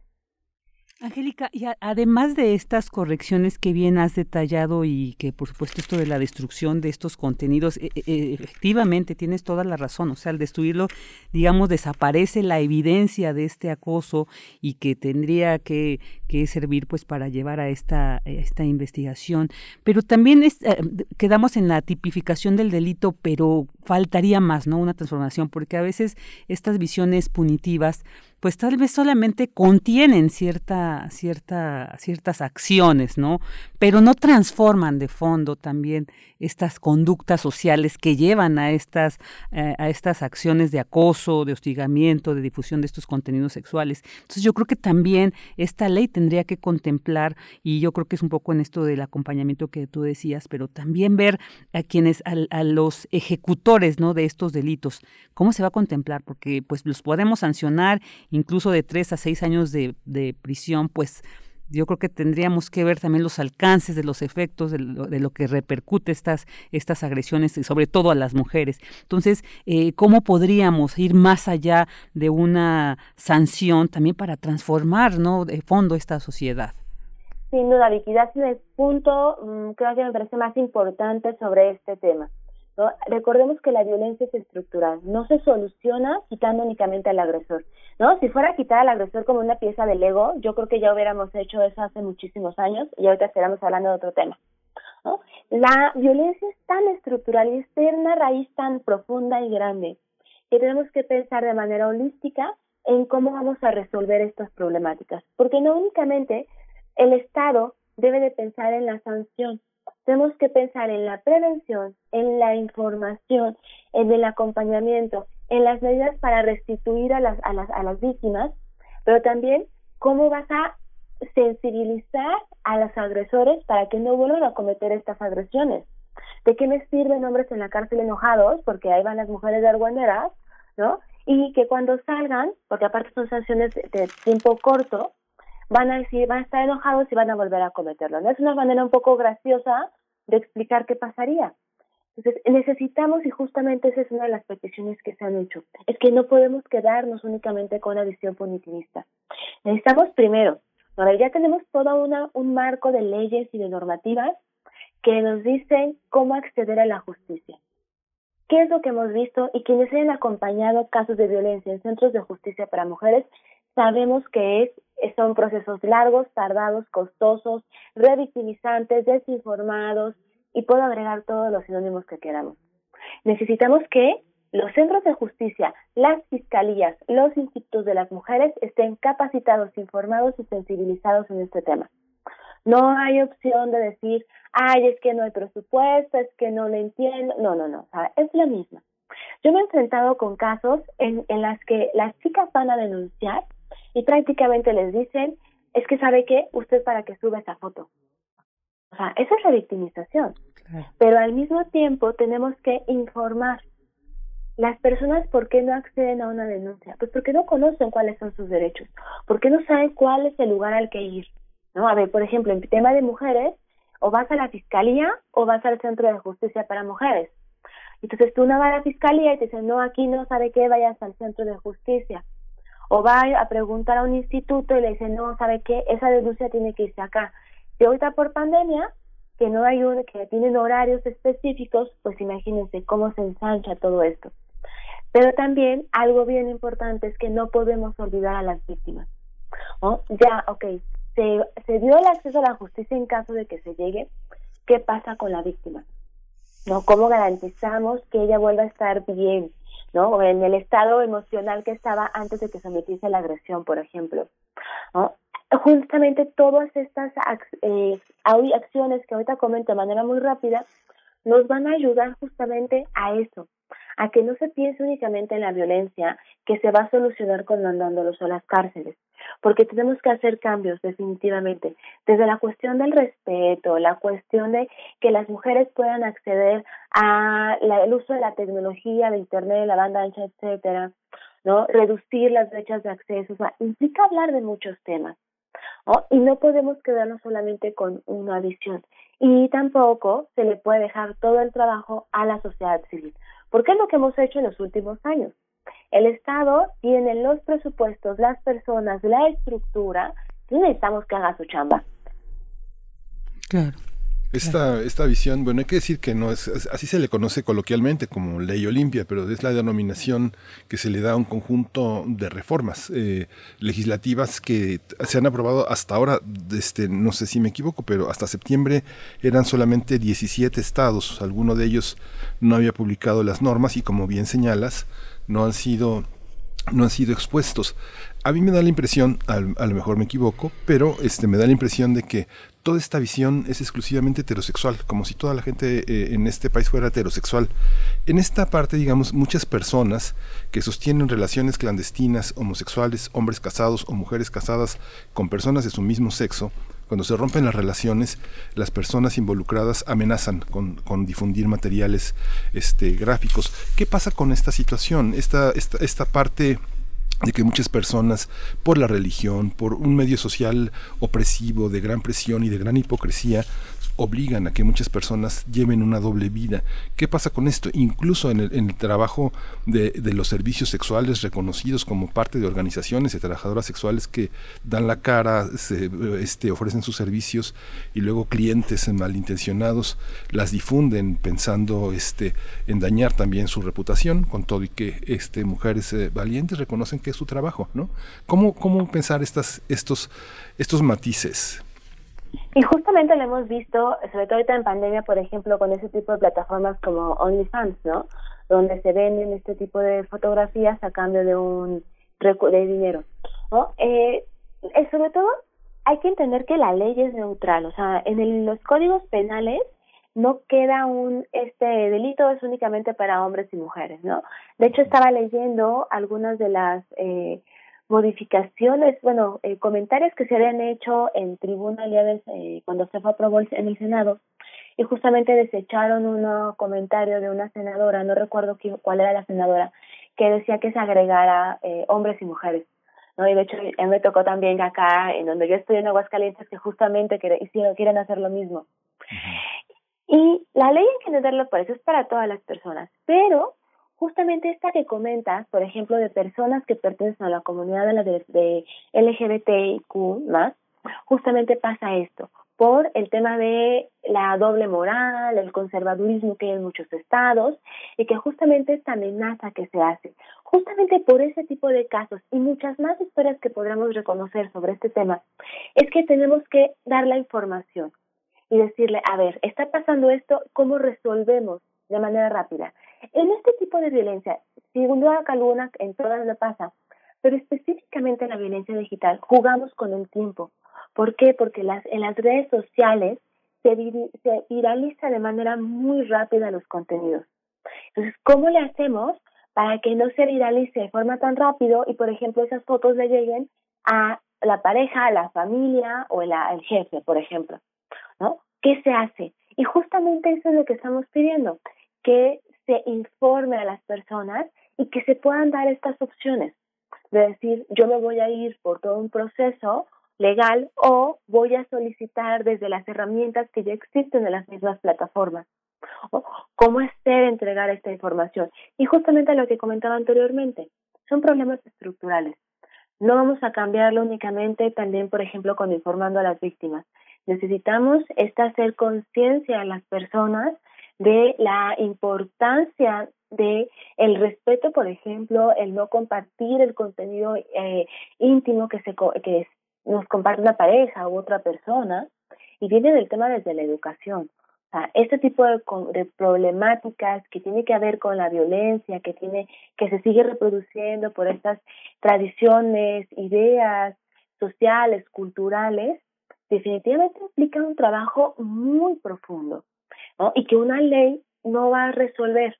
¿Por qué? Porque además el tema es que lo que no queremos es que las leyes queden obsoletas, ¿no? O como decimos, en ley muerta, ¿no? Que se lleve a cabo. Pero hay un desconocimiento de muchísimos actores, actoras, que entonces no deja que pase eso. Y, lo, y de hecho, yo te podré animarme a decir que en violencia digital, por ejemplo, en personas de la diversidad sexual, no hay estudios, ¿no? Sabemos qué pasa, ¿no? Me ha tocado, seguramente han visto en cuentas, en, sobre todo en Twitter, donde justamente queman a personas de la diversidad sexual, ¿no? Pero son temas que no se hablan, ¿no? Que se siguen reproduciendo estos tabús, que se siguen reproduciendo estas ideas. ¿no? Entonces, justamente lo que se está buscando, ¿no? ¿Qué más podemos hacer? ¿Cuáles son las otras alternativas? Porque además, recordemos, en México la impunidad es entre el 97 y el 98%. ¿no? ¿Qué pasa con todas las personas que no logran acceder a la justicia? Por infinidad de temas. Y además, un tema de prejuicio. La violencia digital, sobre todo la que se debe a compartir contenido íntimo sin autorización o contenido no consensuado, que lo decimos también, pega directamente en el prejuicio, porque buscamos que quemar. Una vez que está quemada esta persona, ¿no? Uy, así como de, no, ya es como este, este chiste que se decía, ¿no? De, ya se tiró al piso, ya la besé al diablo, ya no lo quiero, ¿no? Háganlo cuenta. Pero en las redes sociales, entonces, cómo hay que cambiar hasta esta percepción. Quemar a alguien tiene una consecuencia, pero también no debería de ser una práctica para vengarse. Claro, claro, sí, eso es, eso es muy importante, Angélica, esto de la educación desde los prejuicios, ¿no? Desde también esta seguridad, porque yo creo que a veces muchas situaciones son inesperadas. De hecho, la ley Olimpia que surge a raíz de Olimpia Melo Cruz, ¿no? Cuando su anterior pareja difunde un video íntimo, ¿no? Que ellos intercambiaron y ella empieza a hacer todo este movimiento en Puebla, ¿no? Ahí también para recordar esto. Entonces que muchas veces se da de, de personas que tuviste una relación amorosa, que no contemplabas que posteriormente a, la ruptura iba a haber estas reacciones. Entonces también ahí, a, modo de, de, de, que, bueno, esperemos, o sea, estas leyes también se implementan.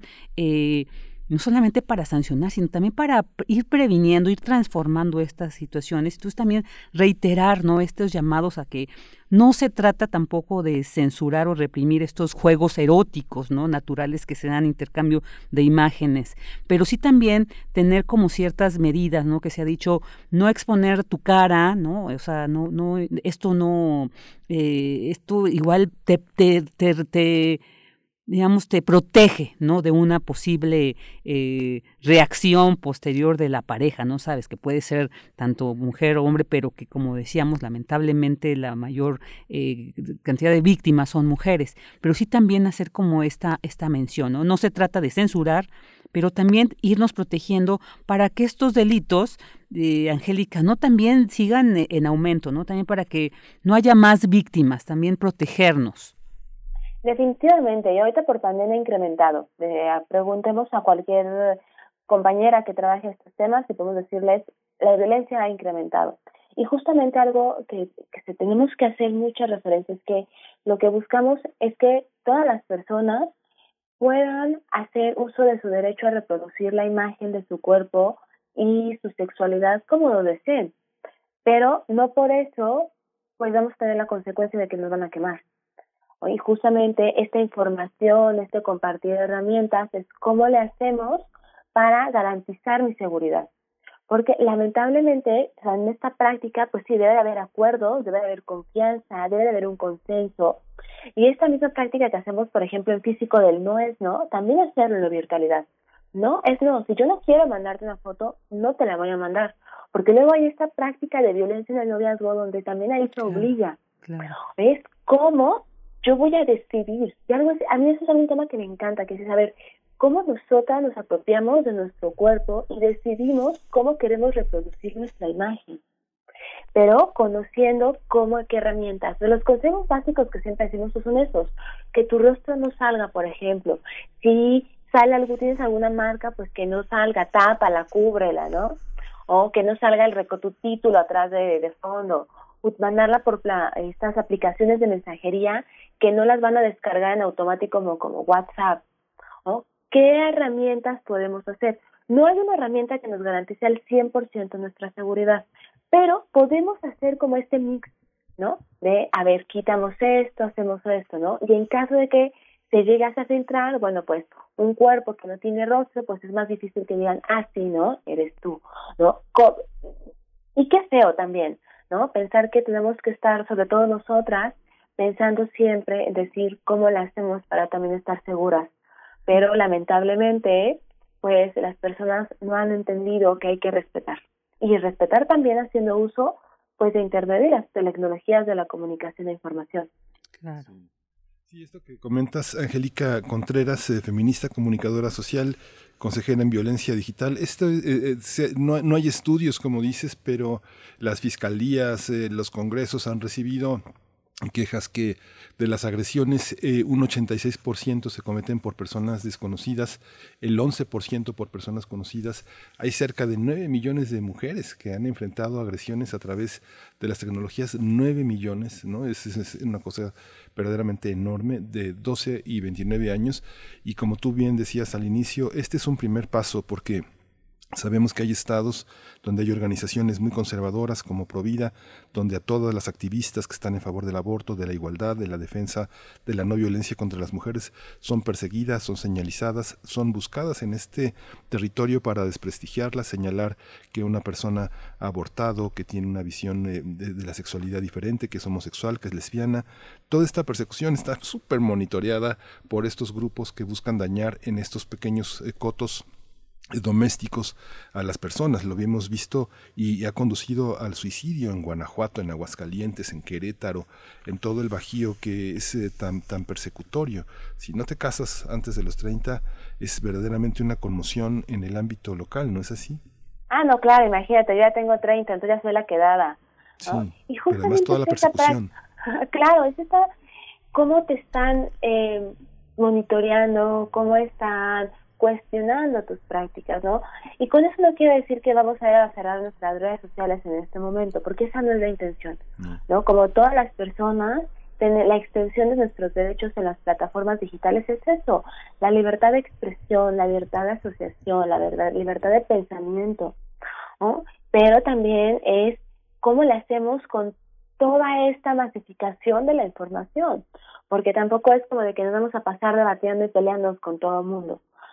Pero sí, ahora sí como nos decían en casa, ¿no? Pórtate bien, pues también pórtate bien en lo digital, respeta. Hay un hay una línea muy delgada entre vamos a dialogar y te voy a acusar de que eres eh, una y agrega la palabra agrega la palabra despectiva que ustedes este, quieran, ¿no? Y necesitamos información.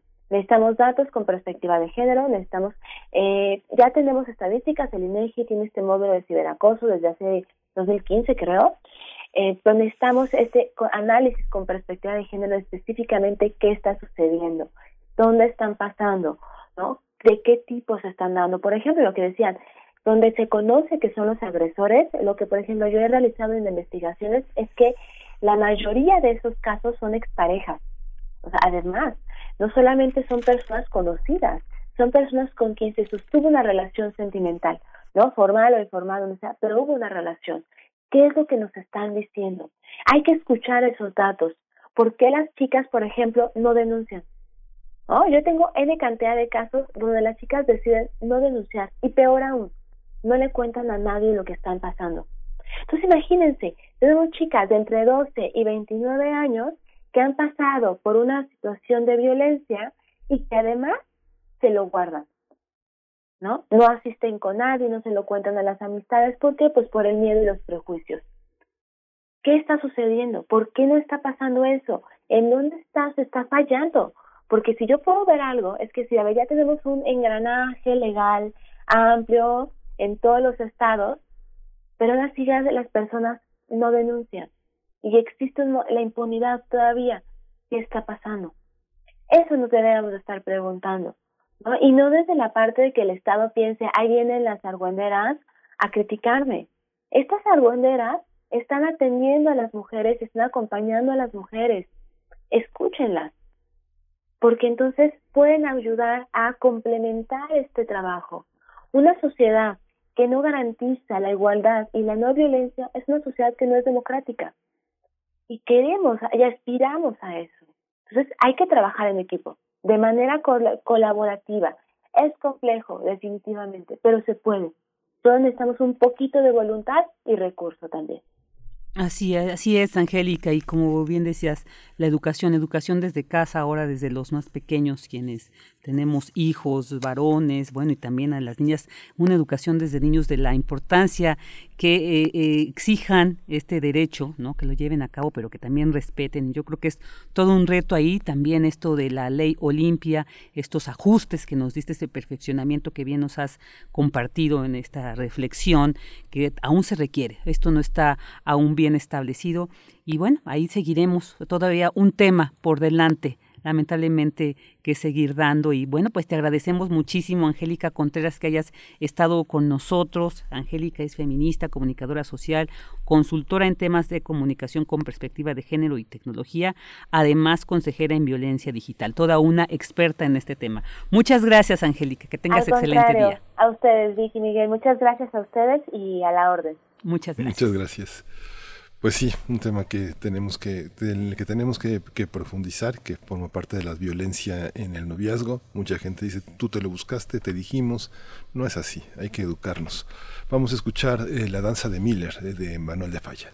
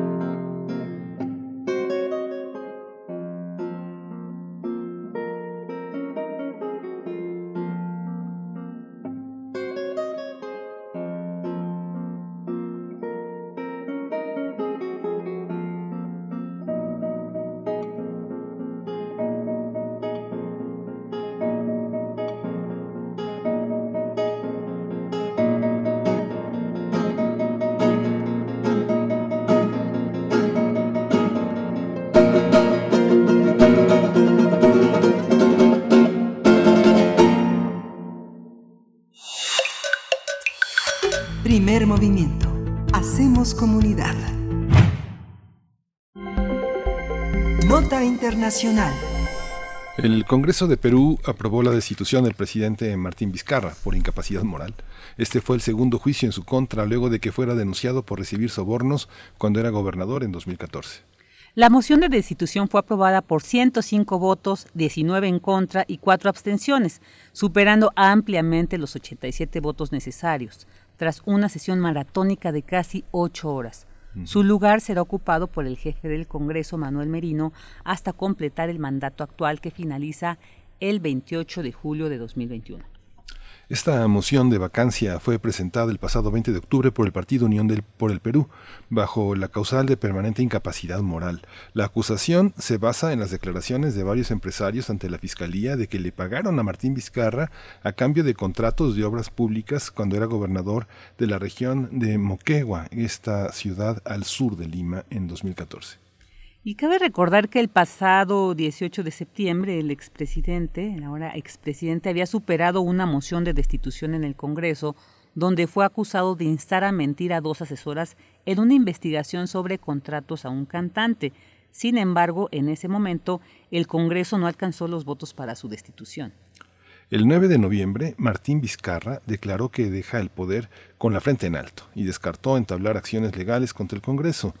Perú registró este miércoles el tercer día de protestas contra el gobierno interino de Manuel Merino y contra el Congreso peruano, a pesar de los abusos policíacos contra los manifestantes.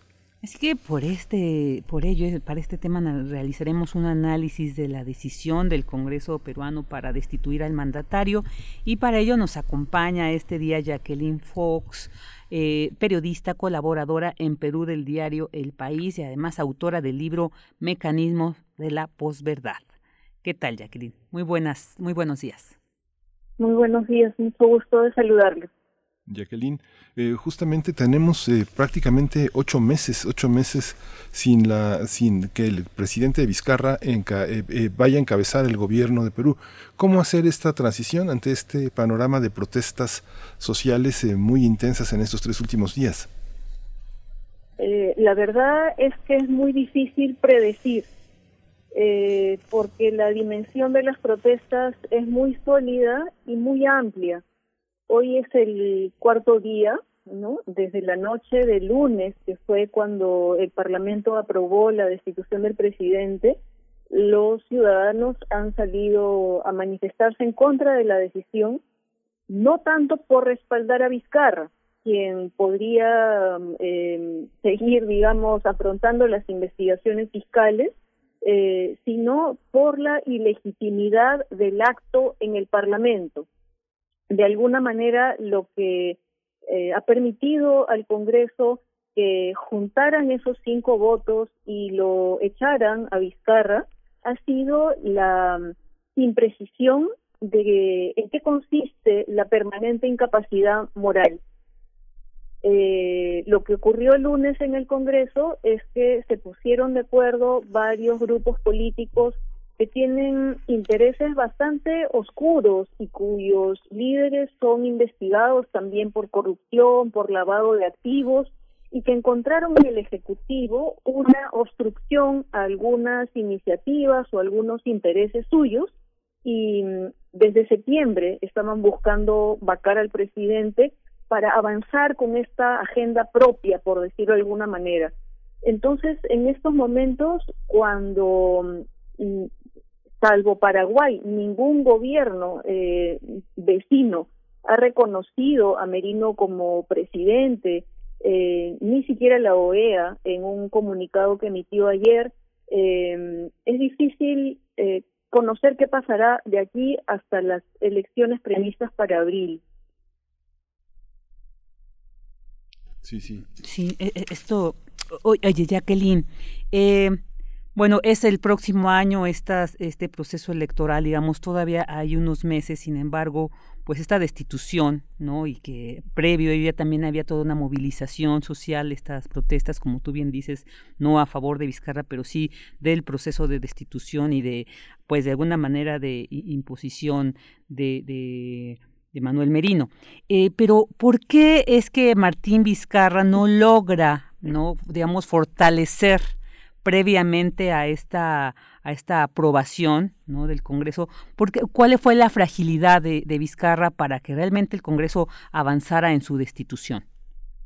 Porque no tenía ninguna bancada y no pudo hacer ninguna coalición, ninguna alianza con los partidos que están representados en el Congreso.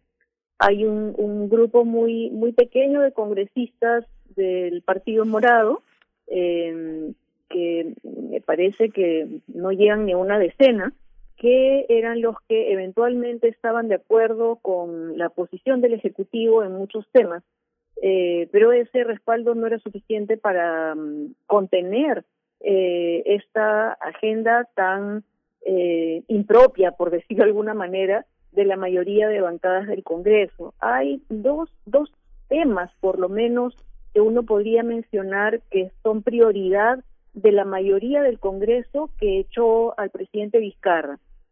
Uno es retroceder en la reforma universitaria o la, la digamos retroceder en los logros que ha obtenido el Estado peruano en poner unos estándares de calidad en la educación universitaria. Hay una superintendencia de educación superior que en los últimos tres años ha cerrado algunas universidades privadas principalmente, porque no aseguraban, no garantizaban calidad a los estudiantes que pagaban por un servicio que no recibían. Y entonces hay representantes de esos negocios de la educación que están representados en el Congreso. Ellos querían restar atribuciones a esta superintendencia para que estas universidades reabrieran. Y ayer el primer ministro que ha tomado posesión ha dicho que esas universidades que no lograron el, el licenciamiento, que han sido cerradas, deberían tener una segunda oportunidad.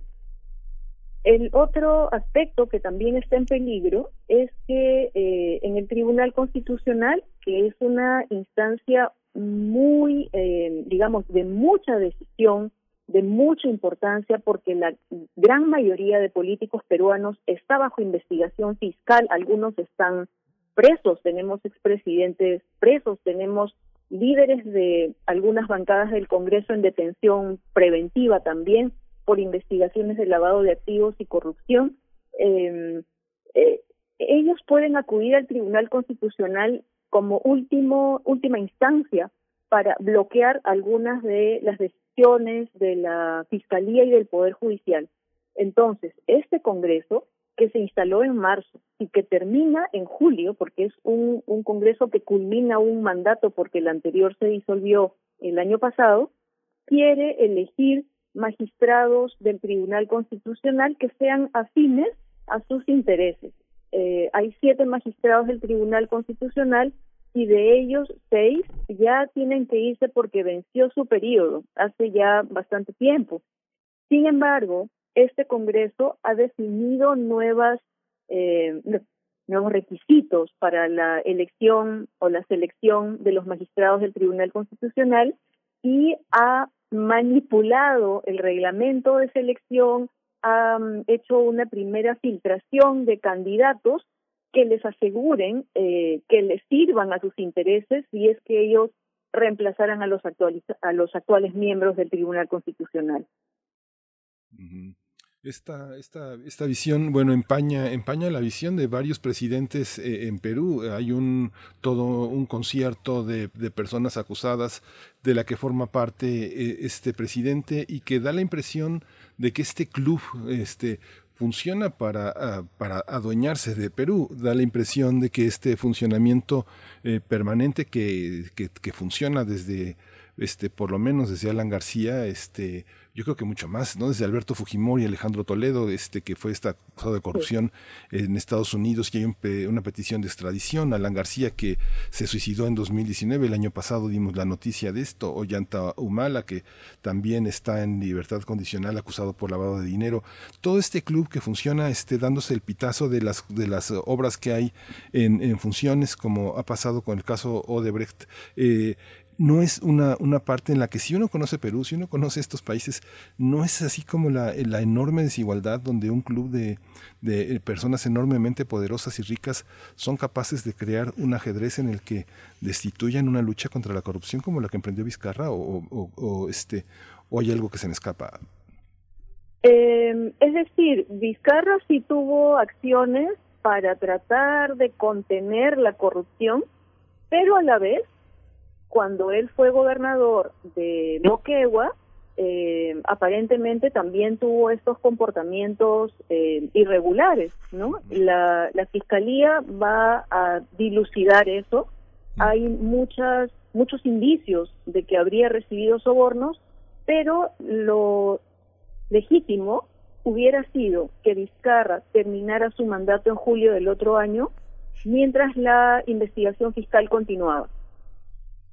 Y si es que a la Fiscalía le parecía que Vizcarra podría tener algún peligro de fuga e impedir la continuidad de las investigaciones, a partir del 29 de julio que él dejaba de ser presidente, podían haber pedido prisión preventiva a un juez y posiblemente se lo hubieran dado por la gran cantidad de indicios y pruebas que los aspirantes a colaboración con la Fiscalía han presentado. Eh, toda esta, digamos, eh, toda, toda esta lista de políticos que están investigados o presos o con detención domiciliaria eh, alcanza a, a casi todos los grupos políticos. Y quizá por eso son tan importantes las movilizaciones eh, ciudadanas porque demandan otro tipo de comportamiento en las instituciones políticas y también demandan un adecuado comportamiento de los otros poderes del Estado, de la Fiscalía, del Poder Judicial, eh, de la Defensoría del Pueblo. Hay una demanda ciudadana principalmente de los jóvenes de eh, reconstitución de la esfera pública, ¿no? Hay un hartazgo muy fuerte hacia esa corrupción generalizada y es eh, muy eh, esperanzador, sinceramente, ver que ante tantos años de corrupción hay tantos ciudadanos que persiguen lo contrario, que persiguen eh, una, un cumplimiento de derechos, un respeto del derecho constitucional a la protesta y eh, mantienen, digamos, la convicción de que se tienen que realizar elecciones limpias en abril y que el Tribunal Constitucional no sea un órgano eh, de operación de estos intereses políticos. Claro, Jacqueline, y además, eh, bueno, finalmente la corrupción, pues es uno de los factores que genera la desigualdad social y que se entiende el por qué también, como bien dices, estas movilizaciones van en contra ¿no? de estas imposiciones que se dan en el Congreso. Pero eh, justo la causal ¿no? para destituir a Vizcarra, que fue la de incapacidad moral, pues pareciera que ahí hay como una fragilidad constitutiva, ¿no? El, que sea esta la causal por la que se destituye a un presidente, yo creo que ahí también se tendría que analizar eh, eh, sobre, sobre este pues cómo, cómo es que el Congreso puede a través de ella destituir, o sea, hacer un movimiento tan importante, ¿no? En un momento dejar, aunque sea en un, por un día, acéfalo el gobierno, yo creo que también por ahí se tendría que, que, reflexionar porque, bueno, Vizcarra ha dicho, no se demostró. También quisiera preguntarte eso, él decía, no se presentaron pruebas, solamente fue un el decir, ¿no? Fue la palabra, sin embargo no hubo algo que lo demostrara. Eh, ¿Esto fue así también? Eh la, es tan eh, maleable ese concepto, es tan impreciso, ¿no? De la permanente incapacidad moral que desde septiembre, cuando fue la primera, el primer intento del Congreso de destituir a Vizcarra, eh, el procurador del Ministerio de Justicia presentó una, eh, un pedido al Tribunal Constitucional para que aclarara cómo debería interpretar el Congreso esa, esa condición, ¿no? O sea, que el Tribunal Constitucional ayudara a tener un poco más de precisión de qué condiciones se necesitan para que el Congreso pudiera declarar esa permanente incapacidad moral. Eh, cuando el Tribunal Constitucional tenía que tenía que dirimir sobre este pedido del Ejecutivo, eh, pidió al Congreso su posición para mm, poder debatir, para que los magistrados decidieran, eh, evaluaran esta cuestión y emitieran una opinión. Eh, entonces, el Tribunal Constitucional necesitaba la versión del Congreso sobre esta cuestión para decidir y el Congreso retrasó su pues, respuesta. yo creo que nos este, esta, esta parte, Jacqueline, pues la seguiremos, eh, la seguiremos observando. Te agradecemos muchísimo esta, e, e, este, este panorama que es, es, complejo visto desde aquí. La organización social pues está en una demanda que seguramente avanzará conforme se acerque diciembre y, y bueno, te, te seguiremos eh, molestando si, si surgen más cosas en Perú. Muchas gracias, Jacqueline Fox. De nada. Muchas gracias. Con gusto, hasta pronto. Hasta gracias. Pues eh, vamos a ir con vamos a ir con música, vamos a eh, ¿qué, ¿qué, presentamos? ¿Qué sigue?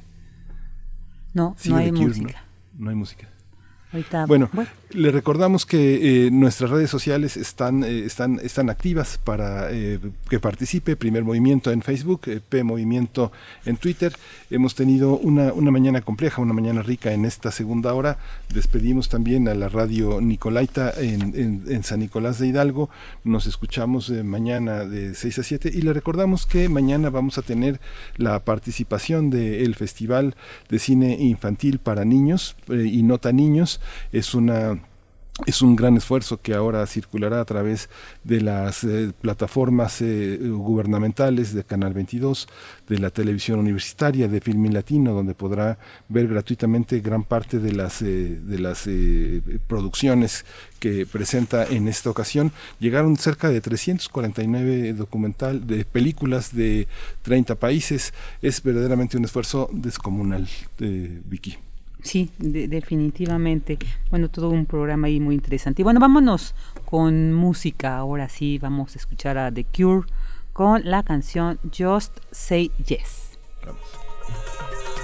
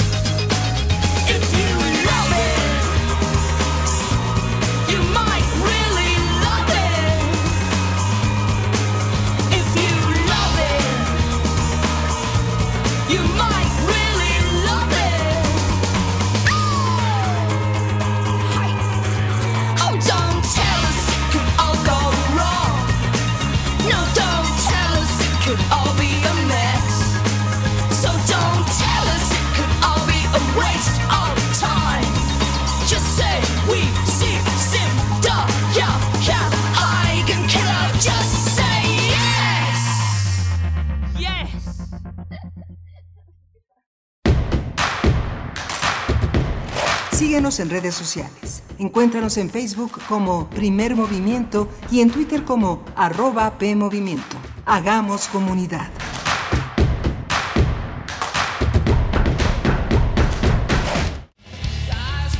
Calme Cali, Mimagoshko, Makta Shuduk, Tetzaduk, FM, Yatpushebo Pushkoxpe, Radio Nam. Calme Cali, quinta temporada. Todos los jueves a las 10 horas por el 96.1 de FM. Retransmisión, domingos 15.30 horas. Radio UNAM. Experiencia sonora. ¿Para qué sirve la cultura de la legalidad? Para que todos marquemos algo que realmente esté sobre lo que está establecido. Para que como ciudadanos estemos conscientes de lo que pasa. Para crear conciencia. Para tener rendición de cuentas. Para conocer las leyes y conocer cuáles son tus derechos. Para defendernos y no siempre nos anden viendo la cara. Derecho a debate. En la cultura de la legalidad participamos todos. Conduce Diego Guerrero. Escúchanos los martes a las 4 de la tarde por el 96.1 de FM. Radio UNAM. Experiencia sonora.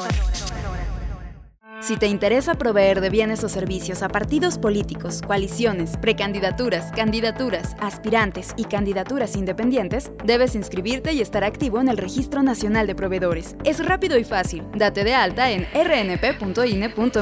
Si ya te inscribiste, mantén actualizada la información de los bienes o servicios que ofreces. Recuerda, si no estás en el RNP, no podrás ofrecer tus bienes o servicios. Contamos todas, contamos todos. INE. Soy más, más alcohólico que drogadicto, pero ya al último empecé a probar lo que es la piedra y la cocaína. Fue cuando murió mi hija. Muchos padres que estaban ahí en la sala de espera sacaban a sus hijos este, cargando y, y yo tuve que sacar a mi hija en un ataúd. Lamentablemente no pude hacer nada por ella. En el momento que murió mi, mi hija, realmente hasta los perros lloraban conmigo. El mundo de las drogas no es un lugar feliz. Busca la línea de la vida. 800-911-2000. Info Ciudad de México presenta Voces por la Transparencia, en la voz de Cintia Cantero, comisionada presidente del ITEI. Los órganos de transparencia en el país garantizamos el derecho que tiene toda persona a poder conocer y saber la verdad de lo que ocurre al interior de las instituciones públicas. Por ello, convoco a toda la sociedad a que haga uso de estas instituciones para que los puedan ayudar a conocer la información pública, las decisiones que toman las autoridades y también a que se involucren en la solución de los problemas públicos que a todos nos atañen. El derecho de acceso a la información pública, la transparencia, la rendición de cuentas que tienen que darnos nuestras autoridades debe de convertirse en una práctica habitual en una práctica constante por parte de las autoridades. Encuentra la música de primer movimiento día a día en el Spotify de Radio UNAM y agréganos a tus favoritos.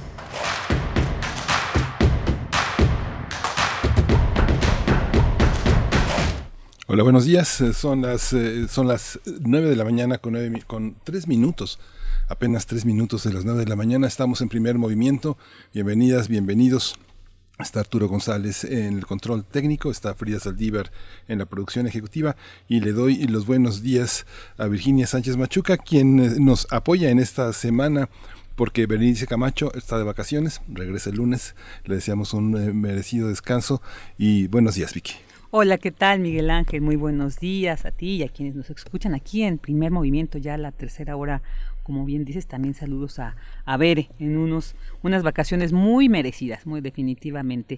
Y bueno, pues ya en esta tercera hora tendremos también temas, eh, como decías hace rato, Miguel Ángel, muy movidos. ¿eh? Hemos tenido un día muy movido, mucho movimiento en otros países, nacional. Eh, bueno, como siempre, ¿no?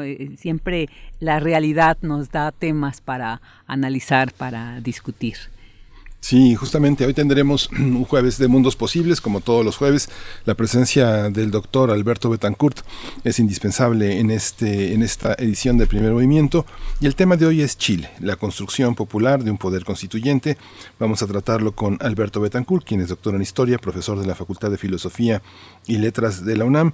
Y Chile estaba entre nuestros pendientes, profundizar en esta, en este complejo en esta compleja transición para dejar a un lado la, la, constitución del dictador de Augusto Pinochet, que la construyó a modo para seguir gobernando como un fantasma, un, un, este, un oprobioso fantasma en la realidad chilena, que ha, ha costado mucho ha costado mucho este, este despertar, pero al final vamos a tener el tema de los derechos humanos, Vicky.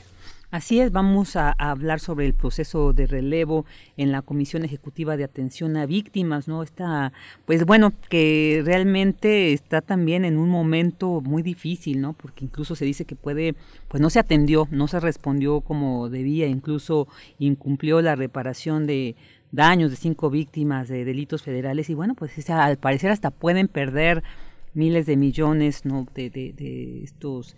Eh, de, entradas, pero bueno, pues ahí también eh, platicaremos sobre esto con Jacobo Dayan, coordinador académico de la Cátedra Nelson Mandela de Derechos Humanos en las Artes de la UNAM. Sí, vamos a tenerlo.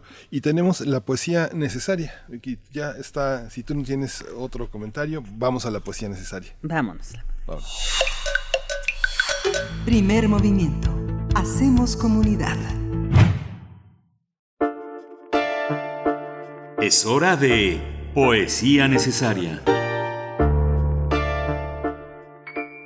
Y bueno, pues eh, les quiero compartir un poema de Raimundo Mier, quienes han transitado por los pasillos de la ENA o de la UAM, pues habrán escuchado de este reconocido académico, lingüista, filósofo, pero que también, también lleva toda su sapiencia a la poesía y bueno, hay una recompilación de poemas que editó la Universidad Autónoma Metropolitana, Tetraedro Caleidoscopio, poemas de 1977 a 2015, y les quiero compartir uno que dedica a su padre que se llama Paseo Dominical.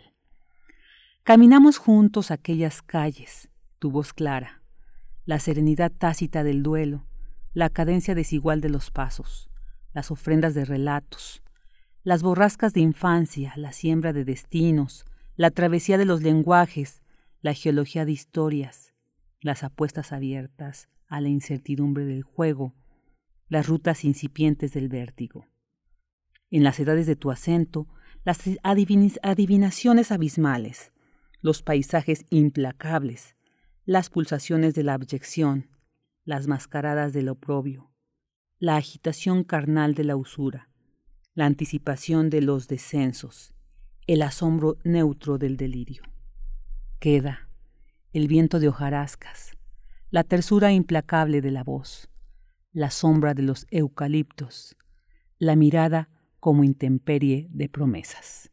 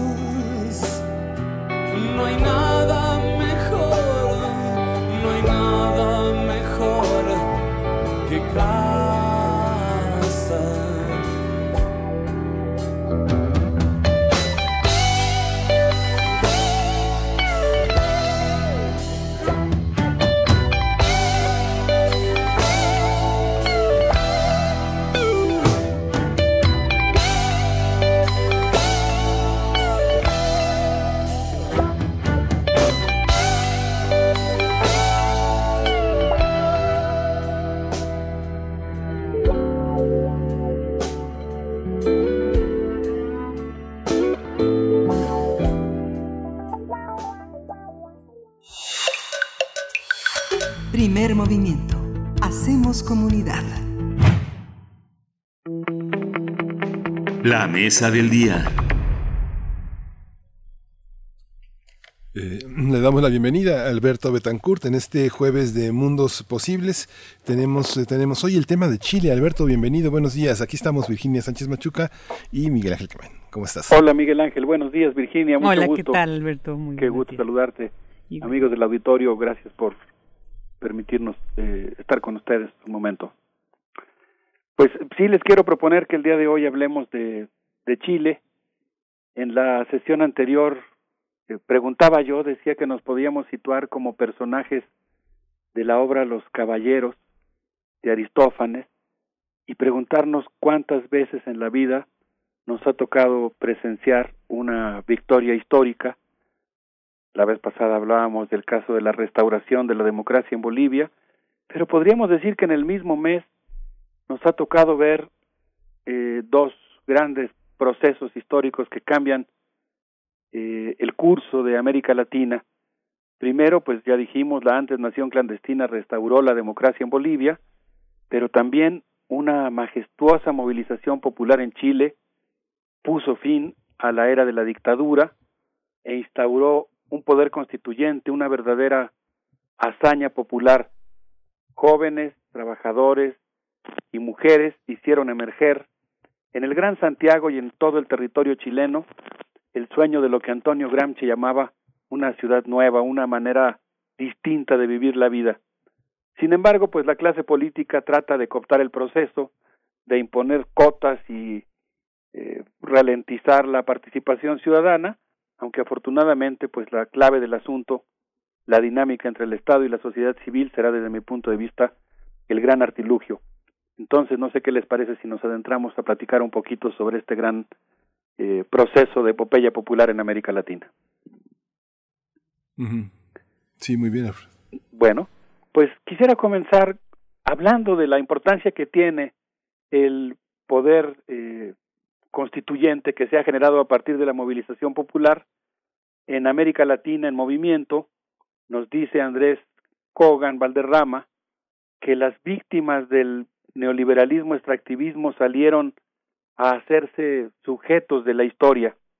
Y pues los habitantes de las zonas de sacrificio, de las zonas que han sido depauperadas por esta política económica que se experimentó por primera vez en el mundo, en Chile, a partir de la implantación de la dictadura, las víctimas de este modelo eh, que viven en Frerina, en Iguasco, en Mejillones, en Petrorca, en Illapel, en Tocopilla, en Charañal, en Andasilo, salieron a votar masivamente y pues en la jornada electoral nunca habían votado tantas personas. En esta ocasión el 78% de los siete millones y medio de integrantes del padrón electoral salieron a votar apruebo elaborar una nueva constitución. Los partidos políticos tradicionales, como acabo de mencionar hace un momento, trataron de cerrar el paso o tratan todavía de cerrar el paso a la sociedad civil, así que pues los ciudadanos tendrán que organizarse para convertirse en un auténtico poder que obligue a los constitucionalistas a diseñar un Chile pluricultural y sustentable. Esta es una primera visión de lo que está ocurriendo en Chile. Nos la ofrece la revista América Latina en Movimiento eh, a través de uno de sus autores, Andrés Kogan. Una segunda visión que me gustaría compartir Durán, quien describe en un artículo llamado La ciudad de la furia por un urbanismo insurgente que fue publicada en la revista Viento Sur, lo que él llama la cartografía a partir de repoblarla de proezas populares. Su texto es realmente muy interesante porque él nos dice que la ciudad es una especie de palimpsesto, un libro en el que cotidianamente los habitantes están escribiendo nuevas páginas, una sobre la otra, de tal manera que como ocurre en todas las ciudades del mundo, un pequeño accidente, un acontecimiento político, la presencia de una celebridad, va llenando de significado los lugares de la urbe. Y en este caso, la gran movilización popular lo que hizo pues fue, eh, eh, digamos, resignificar en su conjunto la ciudad y darle una resignificación que Rolando Durán nos dice, pues es una resignificación que podríamos decir insurgente. Así que a mí se me ocurrió decir, usted está aquí, en la entrada de una estación del Metro de Santiago, ante un mapa que muestra la red ferroviaria. Esa proeza tecnológica que fue, que fue y es creación y orgullo de la dictadura, el símbolo de la modernidad neoliberal en el Gran Santiago, caballo de hierro cuyas estaciones, en donde quiera que se instalan, elevan los precios del suelo, dan lugar a la especulación inmobiliaria y esto permite que el gran capital se adueñe y reconfigure los barrios. Eso pues convierte en neoliberal el entorno cotidiano. Pero, y sigo retomando a Rolando Durán, el 18 de octubre de 2019, a las 9.44 de la mañana, los pasajeros protestaron por el incremento del pasaje. Es un momento realmente muy emocionante en la historia de América Latina. Muchos de los pasajeros, entre ellos básicamente los pingüinos, los estudiantes de secundaria, tomaron numerosas estaciones. Eh, como no había metro, pues hubo mucha gente que se quedó en la calle y poco a poco comenzaron a sumarse a las protestas, de tal manera que la gente fue reapropiándose con su presencia y con su voz de los lugares que habían sido privatizados. Podríamos decir entonces que en ese gran palimpsesto llamado el Gran Santiago, el gran urbanista marxista Henry Lefebvre se sentiría orgulloso eh, por las páginas que él escribió respecto al derecho a la ciudad. Primero en las calles y luego en las urnas, las mujeres, los trabajadores, los jóvenes, los ambientalistas y los ancianos hicieron añicos la constitución de Pinochet. Tras las primeras protestas, las asambleas comunales estuvieron deliberando un buen rato, fueron jornadas muy emocionantes realmente las que pudimos constatar a través de los medios de comunicación, hasta que finalmente todo el, digamos, largo rosario de demandas planteadas en las distintas asambleas realizadas en las fábricas, en los barrios, en las escuelas, se convirtió en una demanda que condensaba todas las demás, la realización de una asamblea constituyente. Y en ese sentido es que el autor de este texto que yo estoy parafraseando, Rolando Durán, nos dice eh, que quizá lo que ha pasado en Chile nos permite recordar algo que había planteado el dirigente comunista Antonio Gramsci. Lo voy a leer, es una cita de Gramsci. Los jóvenes son como la infantería del ejército proletario que marcha al asalto de la vieja ciudad carcomida para hacer surgir de su ruina una ciudad futura. Esta ciudad futura pues es un mundo nuevo, es un mundo más allá del presente de opresión y a mí me parece que lo que vimos en Chile pues fue algo que se encamina en ese sentido. No sé qué opinan Virginia, Miguel Ángel. Sí, de hecho, fíjate que ahorita que mencionas a Gramsci también, hace unos días el sociólogo brasileño Emir Sader decía que pues Chile cuenta con las condiciones para ser de, uno de los países más avanzados en América Latina y esto también me hace resonancia con esta ciudad futura, ¿no? Que plantea Gramsci. Yo creo que sí es, es ahorita todo esto que ha, acontecido allá, pues es emblemático y de repente es bueno, pero ¿por qué? ¿Cuáles son esas condiciones que permiten que esto esté sucediendo, ¿no? Y que no, que no se pueda dar, por ejemplo, aquí en nuestro país.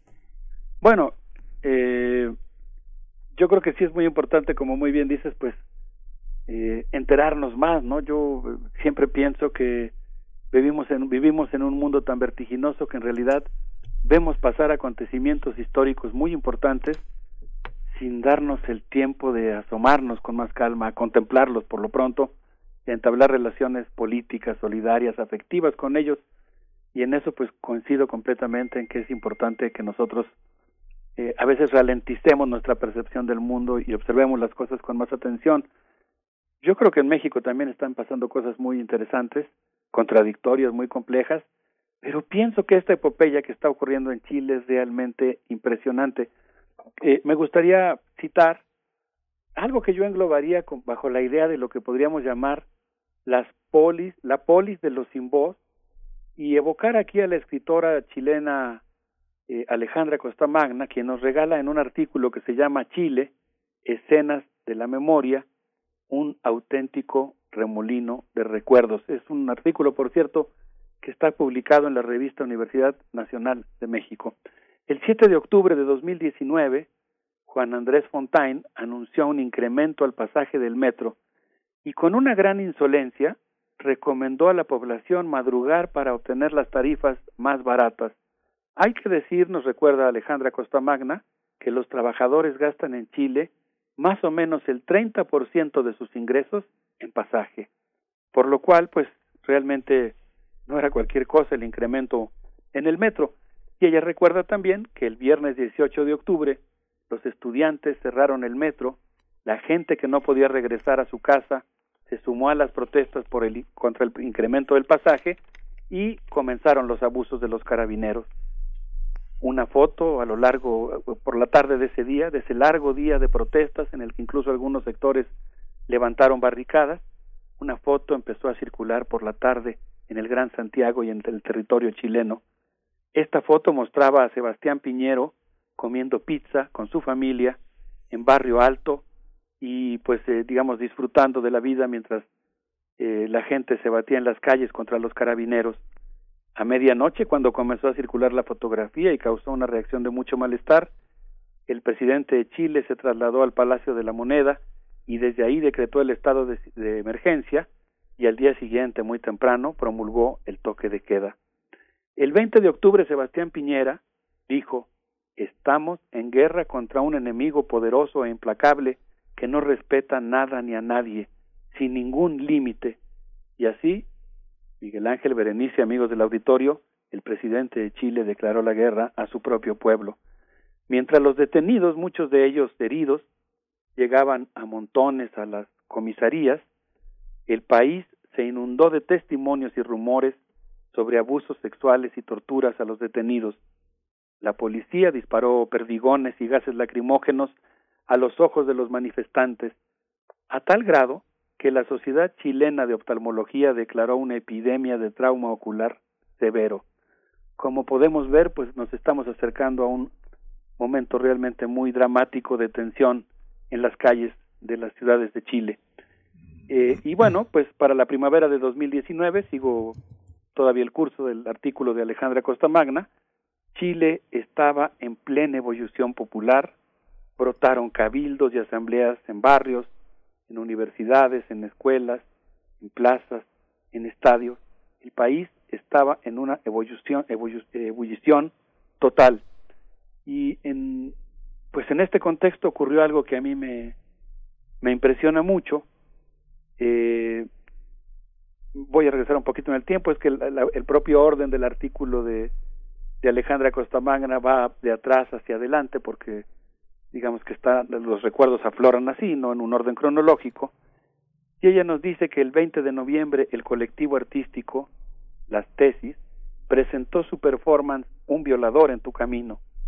Lo que yo no sabía, y me lo me enteré a través de este artículo, es que este performance que todos vimos y nos impresionó tanto, parodia un himno de los carabineros y denuncia pues la tortura sexual que fue parte digamos heráldica de la dictadura y de sus resabios en este periodo de la democracia acotada por la Constitución aprobada durante la época de Pinochet. El performance, visto por millones, interpela el lema de una frase del himno de los carabineros. Eh, la frase es un amigo en tu camino y este himno dice Duerme tranquila, niña inocente, sin preocuparte del bandolero, que por tu sueño dulce y sonriente vela tu amante carabinero. Y este performance, eh, según entiendo, fue tan importante en la conciencia del pueblo chileno de América Latina y del mundo que al parecer pues jugó el papel muy importante, digamos, de, de empujar a, al Congreso y a los partidos políticos en Chile a pronunciarse en favor de la nueva constitución.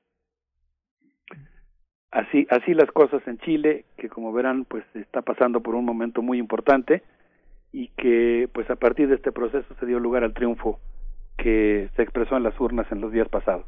Sí. Tienes eh, en, este, en, este, en este momento para continuar con esta conversación, preparaste una, una, una música que justamente enmarca también todo esto, Alberto. Sí, pues es un homenaje a la, a la movilización popular en Chile y particularmente al papel que jugaron las mujeres. Les quisiera proponer que escuchemos a Francisca Valenzuela con esto que se llama Vuelvo y regresamos para seguir platicando. Vamos.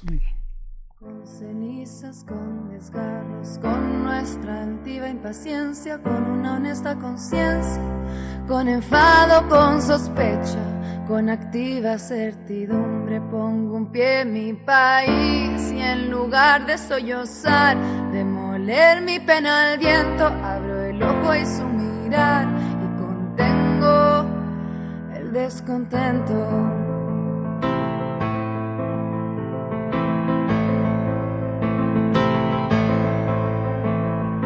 Vuelvo hermosa, vuelvo tierna, vuelvo con mi esperadura, vuelvo con mis armaduras, con mi espada, mi desvelo, mi tajante desconsuelo, mi presagio, mi dulzura, vuelvo con mi amor espeso, vuelvo en alma y vuelvo en hueso a encontrar mi patria pura al fin de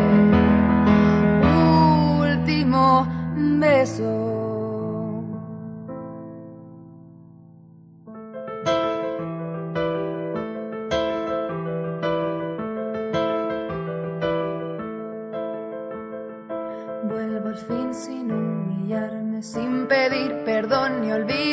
Nunca seremos vencidos.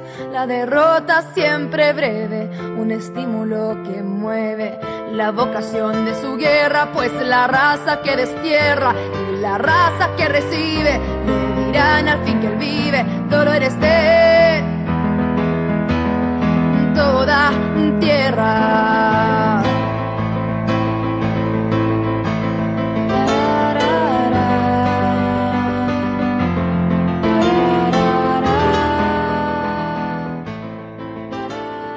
Regresamos eh, aquí con Alberto Betancourt. El tema es Chile y su, y, su, y su mundo. Regresamos a un proceso complejo. ¿Cómo, cómo, ¿Cuál es el panorama demográfico, político, social en Chile, Alberto? ¿Cómo ha sido, cómo han recibido la pandemia? Un amigo, varios amigos este, de Liberación, del Hasselblad, me decían que tenían mucho temor de contaminarse de, este, de coronavirus en estas manifestaciones que justamente fueron hace dos fines de semana. ¿Cómo recibió Chile la pandemia? ¿Cuál es la situación eh, en términos económicos de derechos en materia de salud, de, este, de, tasa de mortalidad, de esperanza de vida? ¿Qué Chile es el de hoy? Pues eh, digamos que la pandemia llegó a Chile básicamente a partir de, o digamos, interrumpiendo el proceso en el que ya estaban programadas las eh, las elecciones, el plebiscito para, para ver si se aprobaba una nueva constitución. Eh, este proceso tuvo que aplazarse y pues la pandemia pegó de manera muy cruda en los barrios de lo que se llama el Gran Santiago, en la periferia del Gran Santiago. Digamos que muchos de los problemas que ya se estaban presentando por el modelo económico que existe en ese país se agudizaron muchísimo. Y de manera particular, pues hubo un problema muy fuerte de desempleo, de reducción de los ingresos y de problemas para conseguir los alimentos. Eh, de hecho, en muchos barrios comenzó a ponerse en práctica eh, un digamos una práctica de solidaridad que consistió en que los vecinos de una manzana se ponían de acuerdo, hacían cooperacha entre todos y hacían una una olla común le llaman para comer todos juntos, digamos, una especie de instalación de comedores populares. Por cierto, después me gustaría mandarle a Frida un artículo que escribió un eh, joven historiador, e integrante del seminario Periodismo para Historiadores, en el que trabajaba justamente el tema de la olla común y cómo la gente, no toda desde luego, pero como una de las expresiones que ocurrieron en Chile fue justamente la construcción de estas redes de solidaridad y la formación de la olla común que me parece tan emocionante porque representa esta idea de lo poquito que haya lo vamos a comer entre todos y si nos juntamos pues seguramente podremos resolver mejor nuestros problemas.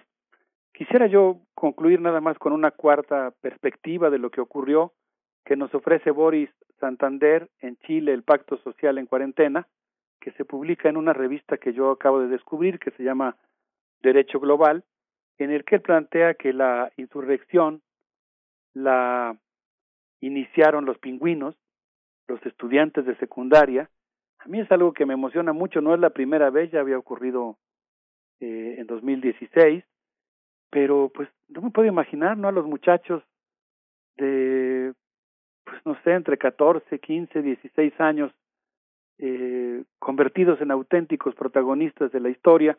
Yo creo que eso nos habla de la eh, del nivel de politización, ¿no? Del proceso de educación política que ha vivido el pueblo de Chile. Estos pingüinos cuestionaron a fondo, nos dice Boris Santander, el sistema individualizado de pensiones, de sanidad, de educación superior, que pues se basaban en el ahorro, en el seguro y en el endeudamiento individual, de tal manera que la protesta de brincarse los torniquetes del metro pues se convierte en un acto mucho más subversivo. El 18 de octubre de 2019, regresamos una vez más a esta fecha, los jóvenes proletarios de las comunas del Gran Santiago y los estudiantes que se endeudaron hasta el cuello, hemos comentado aquí que para poder estudiar una carrera universitaria se requiere adquirir un crédito, estos estudiantes sumamente endeudados tomaron las estaciones del metro e iniciaron una insurrección ciudadana. Eh, entonces, pues como podemos ver, eh, Miguel Ángel, pues realmente lo que tenemos es un, un proceso, podríamos decir, de insurrección civil, pero de insurrección civil pacífica, democrática, de masas, pero algo que me gusta mucho del texto de Boris Santander es que él plantea eh, el mismo riesgo que están planteando casi casi todos los autores. Él dice que el 4 de marzo de 2020 se aprobó una reforma a la Constitución de 1980 que permitió el proceso para convocar al nuevo Congreso Constituyente.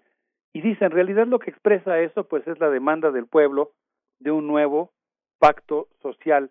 Y el plebiscito que se había tenido que aplazar por el COVID, justamente en función de lo que ahora preguntabas, pues eh, mostró que, que la pandemia había intensificado las desigualdades, pero que por estas cosas que ahorita que, Virginia comentaba, híjole, a, a veces no tiene una explicación, ¿no? De por qué ciertos procesos se dan de manera más rápida o más vertiginosa en un país que en otro y en este caso pues los eh, la intensificación de las desigualdades provocadas por la pandemia pues eh, digamos que dio lugar a un proceso de politización que se expresó con este voto contundente en las urnas. Estos procesos que, pero además, Alberto, pues Chile sí, históricamente, eh, pues es emblemático, muchos muchos aconteceres históricos, ¿no? O sea, la llegada del socialista Salvador Allende en los 70, ¿no? Su derrocamiento con el asesinato, posteriormente una de las dictaduras más cruentas, ¿no? En la historia de este país, eh, esta lucha por también la educación pública y gratuita. Entonces, toda una serie de movimientos que tal vez nos ayudan a, entender también este proceso, ¿no? Que siempre, digamos, ahí esta movilización pareciera que es permanente en, en, en Chile, ¿no? Y bueno, creo que lo vemos reflejado pues con estos últimos acontecimientos. ¿Cuánto trabajo ha costado, no? La verdad es que es toda una vida. Uno piensa pues en, este 11 de septiembre fatídico del golpe de Estado, y la larga lucha del pueblo de Chile en contra de la dictadura, todos los beneficios culturales que recibió nuestro país con la migración eh, de tantos eh, chilenos, chilenas, luchadores que llegaron a nuestro país. Y, y bueno, no, yo, yo pensaba de tantos momentos que se pueden escoger emblemáticos, importantes, de, de la rabia que se siente ante la injusticia en ese momento en el que Pinochet regresa de su arresto en Gran Bretaña, cuando el juez Baltasar Garzón intenta, bueno, logra que se gire una orden de, de arresto contra él, él alude problemas de salud, abandona Gran Bretaña en una silla de ruedas y, y cómo, cómo no se va uno a acordar de ese día en que Augusto Pinochet aterrizó en Santiago de Chile y burlándose de la justicia y burlándose del pueblo chileno y de la justicia global, se puso de pie mostrando que era una mentira, una argucia legal la que le había puesto en libertad. Y yo creo que el nivel de importancia o el significado de lo que vimos en los pasados días, el día de la, del día de la votación del plebiscito, pues fue justamente una gran acción popular que cierra ese largo ciclo que se, que se abrió en esa noche. Bueno, ocurrió en el día del bombardeo del Palacio de la Moneda, el, el, el golpe de Estado, pero en términos, digamos, éticos, en esa noche de América Latina que fue el golpe de Estado en Chile. De ese tamaño es la victoria que nos ha tocado presenciar lo cual eh, no significa que el camino sea fácil. Yo creo que si nos ponemos así lacanianos, pues el, el objeto del deseo siempre se aleja cuando se va uno acercando a él, así son las utopías, pero eso yo creo que no nos debe impedir saborear un triunfo muy valioso que representa pues cerrar un ciclo que llevó varias décadas. Claro. Sí. Y es que, Alberto, hay una, hay una parte, digo, si uno piensa el proceso chileno, el camino que, que hemos seguido, quienes hemos tenido el privilegio de ser testigos de la, de la migración, de los primeros chilenos que llegamos, de ser su amigo, te comentaba en algún momento de la presencia de este periodista que está entre los fundadores de, de, la revista Milenio y de la jornada, eh, participó en la jornada muy activamente, en la jornada semanal, y que escribió un largo libro de crónicas que se basan en los años 90, Galo Gómez Ogalde, este hijo de este hijo de Galo Gómez, que fue uno de los de, este, de los grandes estudiosos de la universidad, que falleció en 2018. Uno ve cómo ha pasado el tiempo, uno ve cómo ha el tiempo. Este Salvador Allende cumplió 100 años en, en 2008. Este Patricio Alwin cumplió 100 años en 2018. Este murió a los 98 años. Michelle Bachelet tiene 71 años hay un proceso en el que las personas que están en la, en la calle regresaron, son, son parte de un regreso a Chile a mediados de los años 90 de muchos chilenos que intentaron recuperar lo que habían perdido en distintos países, sobre todo la migración fue hacia Argentina, pero que ahora vemos los que los que vemos eh, en la calle, muchos de estos jóvenes eh, ya ya están ya nacieron en Chile, con muchos de las personas que regresaron, con los nietos de los que se fueron, de la gente que trabajó con Salvador Allende y que, eh, y que en los 90 tenían 80 años o tenían ese 70 y pico de años y que es otro Chile, ¿no? Es otro Chile que cambió totalmente las condiciones. Ya el mundo de Salvador Allende y de todo el mundo que eh, le dio patria en el mundo a los chilenos en el exilio, pues está, está desapareciendo, Alberto. Este, los últimos que estaban ya activos en Chile nacieron en 1951, a finales de los años 40. Es otro mundo, ¿no? Pues es muy interesante lo que dices. ahorita en función de lo que estabas platicando, yo estaba pensando en un proceso, digamos, contradictorio, porque por un lado pienso que en realidad pues ha habido una renovación muy importante de la, una actualización, podríamos decir, de la identidad rebelde del pueblo de Chile. Una actualización que no se quedó anquilostada, añorando el pasado, sino que, que logró actualizar esa rebeldía, convertirla en una fuerza política transformadora de hoy. Pero al mismo tiempo, y esto sí la verdad es que así hasta como que se me enchinaba la piel, pienso que en, que en muchos sentidos, por supuesto, pues es una continuidad de una lucha histórica.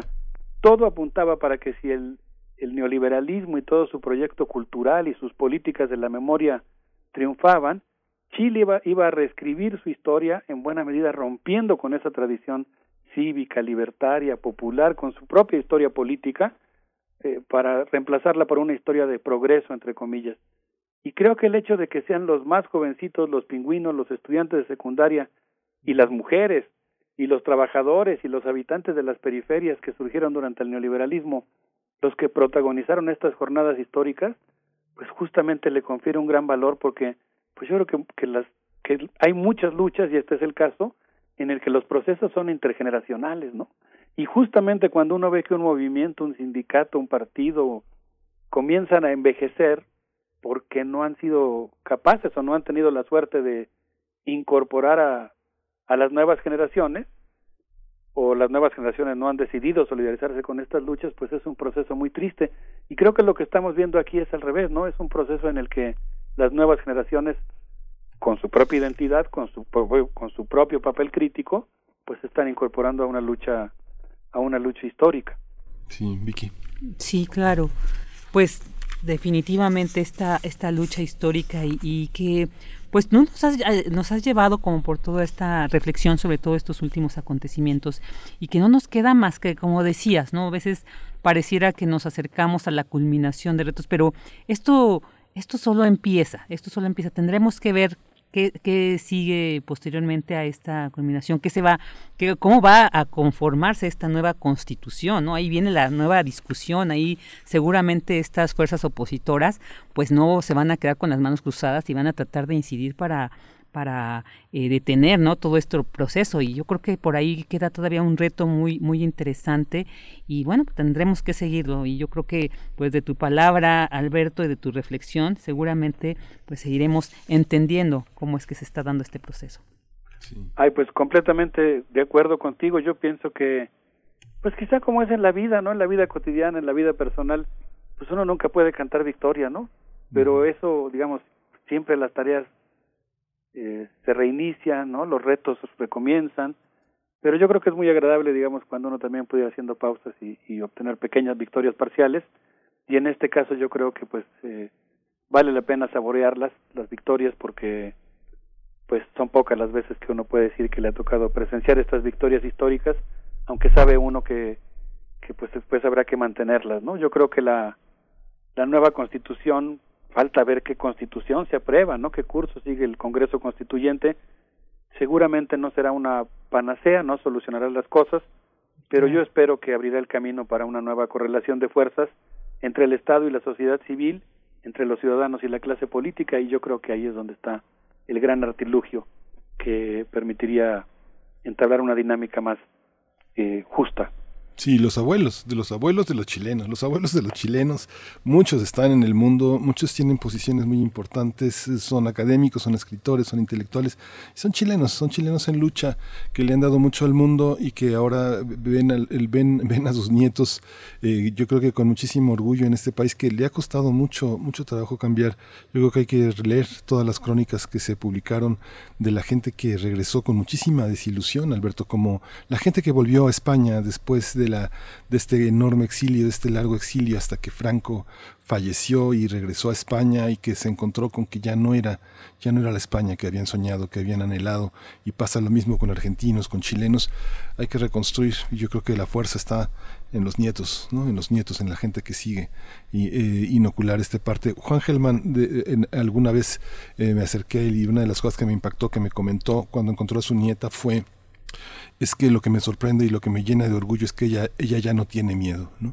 Y es algo fundamental de las nuevas generaciones, que no tengan miedo, ¿no? El gran Juan Gelman, una persona tan entrañable, ¿no? En nuestra cultura, en nuestra vida, en la vida de nuestra ciudad y de nuestro país.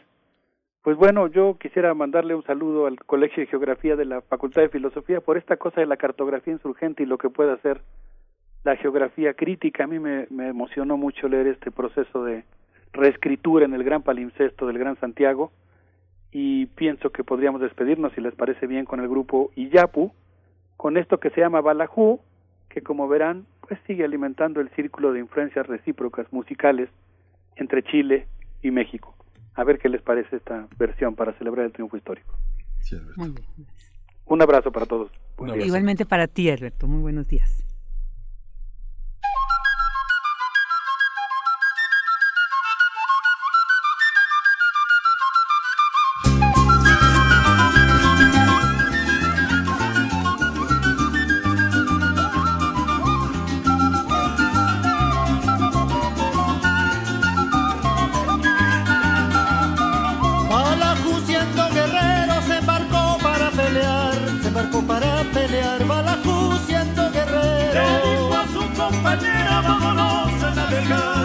A ver quién sale primero al otro lado del mar. Ariles y más ariles, ariles, vengo diciendo, ábreme la puerta, cielo, quítame de andar sufriendo. Ariles y más ariles, ariles del carrizal, me picaron las abejas, pero me comí el panal.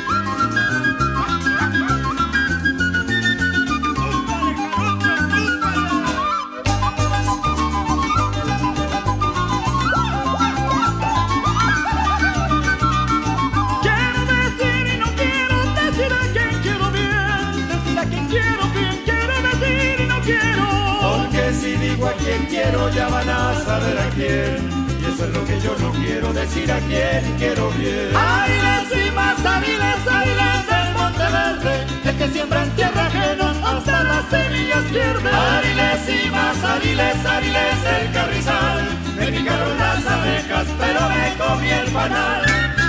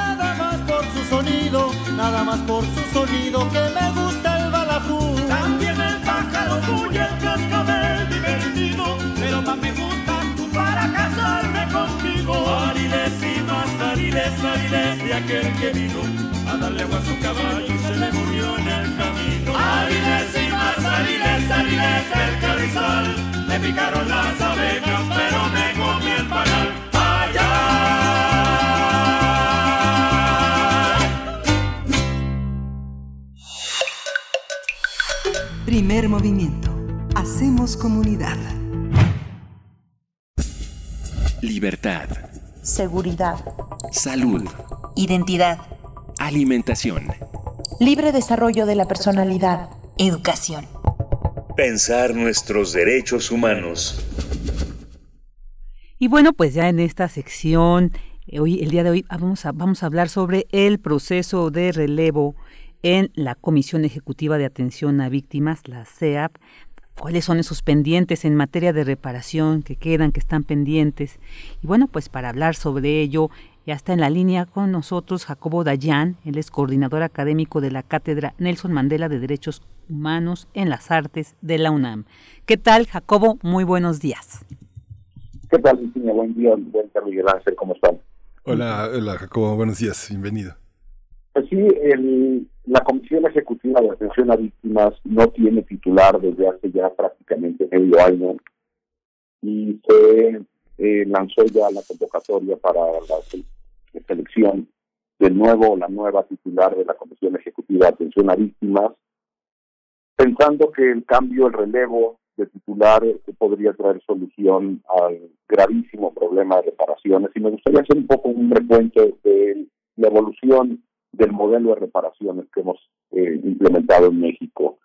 Eh, durante el sexenio Felipe Calderón hubo un modelo de reparación completamente asistencial, eh, una institución llamada Províctima que nunca dio los resultados necesarios para la magnitud del problema de la desaparición, las ejecuciones, los feminicidios, la tortura, el desplazamiento, etcétera. Con Enrique Peña Nieto y la presión de los colectivos de víctimas es que se promulga la Ley General de Víctimas que crea la Comisión Ejecutiva de a Víctimas, que tampoco pero de manera correcta durante el sexenio de Enrique Peña Nieto. Continuó en un modelo asistencial, otorgando medidas de asistencia y ayuda y jamás preocupada por una reparación integral que incluyera verdad, justicia que no le toca a la Comisión Ejecutiva de Atención Víctimas, le toca al Poder Judicial, que sabemos que con los niveles de impunidad que hay en nuestro país, pues difícilmente las víctimas podrán ser reparadas en materia de justicia. Y eh, alrededor de la Comisión de Víctimas se creó una cosa llamada el Sistema Nacional de Atención a Víctimas, que durante el sexenio de Enrique Peña Nieto ni siquiera sesionó. Nunca sesionó de manera regular. Y este sistema es el encargado de reparar de manera integral a las víctimas. Es decir, la Comisión Ejecutiva de Atención a Víctimas tendría que coordinar con la Secretaría de Educación, la Secretaría de Salud, con el Infonavit, con la Secretaría de Trabajo, modelos de, apoyo y de reparación a víctimas que eh, ven afectadas las condiciones de salud de, de, los familiares o de las víctimas, de las víctimas directas o indirectas, los problemas de vivienda, de trabajo, y eso nunca ocurrió. Es decir, se le dejó a la Comisión Ejecutiva de Atención a Víctimas y a las comisiones ejecutivas de atención a víctimas a nivel estatal la carga casi total de, de, de este tipo de medidas de asistencia y apoyo a las víctimas. Y luego otro grave problema ha venido a ser la discrecionalidad con la que se han estado otorgando eh, las indemnizaciones, por ejemplo.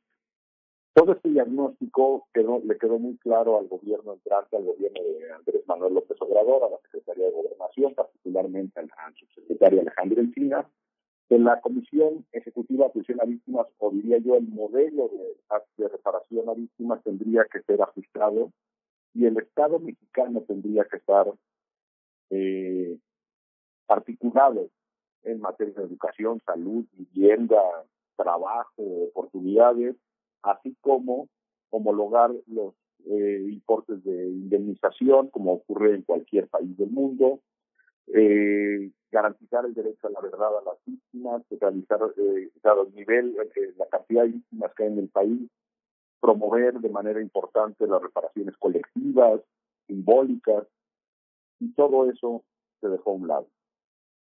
Eh, después, eh, ya en este gobierno, el problema eh, se suscitó con la reducción presupuestal que se vio a la que se vio afectada la Comisión Ejecutiva de Atención a Víctimas en los recortes presupuestales que está haciendo a todas las dependencias, lo que ha dejado a la Comisión de manera casi muy, muy raquítica, con incapacidad de, personal para procesar esto. Y el último golpe se dio con la eliminación de los fideicomisos. Cuando hablábamos de la eliminación de los 109 fideicomisos, que incluía cultura, arte, educación, investigación, defensa, eh, protección a periodistas y defensores de derechos humanos, uno de los fondos o fideicomisos eliminados fue el Fondo de Asistencia, Ayuda y Reparación Integral a Víctimas.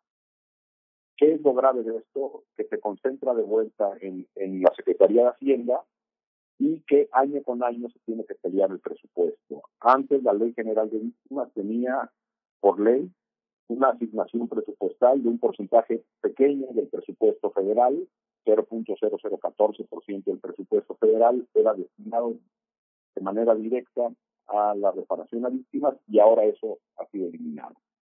Entonces, eh, hoy, por ejemplo, las reparaciones, las, medidas de asistencia y ayuda, que son las únicas que está entregando la Comisión Ejecutiva de Atención a Víctimas, se ha convertido en una ventanilla casi asistencial, no, no en sujetos de derecho las víctimas, eh, está detenido.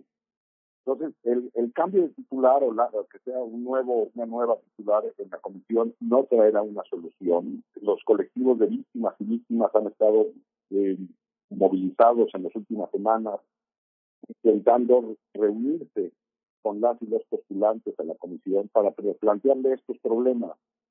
Eh, el quien quede tendría que ser alguien que esté más cerca de las víctimas que de la Secretaría de Gobernación o de la Presidencia y atender las necesidades puntuales de los colectivos de víctimas y de las víctimas. El modelo mexicano de reparación está quebrado, está desbordado y es urgente repensarlo. Y eso es lo que no ha querido hacer, no lo quiso hacer ni siquiera implementar Felipe Calderón. Enrique Peña Nieto, para variar, hizo una simulación absoluta. Y en este gobierno con Andrés Manuel lo que se tiene es una continuidad del modelo de reparación pero con una restricción presupuestal brutal. El modelo está en crisis, las víctimas se siguen acumulando y están, se está entrando a un, un periodo, a un proceso de, renovación de, la dirigencia de la comisión como si no hubiera necesidad de hacer otros cambios. Eh, la Comisión Ejecutiva de Atención a Víctimas tiene demandas multimillonarias porque ha sido incapaz de, de dar respuesta incluso sentencias judiciales por la restricción presupuestal, y quien llegue ahí tendrá que enfocarse en resolver las demandas que tiene antes que poder eh, iniciar modelos de reparación serios. Es un tema que, como muchos otros, hemos dejado pendientes en México. Eh, sigue pendiente, por ejemplo, el tema de eh, legalización o de despenalización de drogas. Ya en Estados Unidos son 35 estados que lo han aprobado y aquí seguimos discutiéndolo. La transformación del poder judicial, si va a haber un mecanismo extraordinario de justicia o no que se necesita en nuestro país, si va a haber o no una comisión de la verdad, todo se sigue aplazando y en el caso de reparación y búsqueda de personas desaparecidas, parece que la decisión también ha sido como muy apegada a la historia de nuestro país, patear el bote hacia adelante y tratar de, ganar tiempo. Es urgente un cambio y es urgente repensar el modelo de reparación. Las víctimas están en un abandono absoluto a nivel federal y en los estados.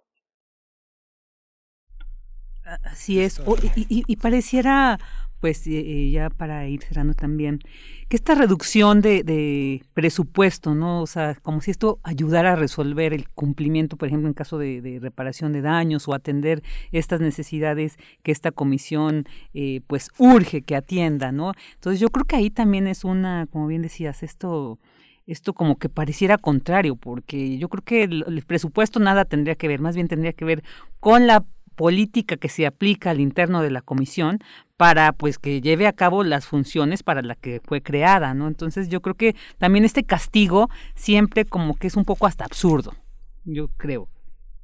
Sí, porque si no estaba funcionando el modelo de reparación, lo único que existía y mantenía los colectivos de víctimas, por ejemplo, y algunas víctimas subsistiendo, porque hay que decirlo, las víctimas son las que hacen las investigaciones son las que buscan a los desaparecidos, son las medidas de asistencia y de ayuda, y el resto no, no existía. Y hoy ni eso existe con eh, la decisión de la eliminación de los fideicomisos, y hoy las víctimas están teniendo que ir a cambiar a la Secretaría de Hacienda y al Congreso la asignación de presupuestos. Es, no tiene sentido.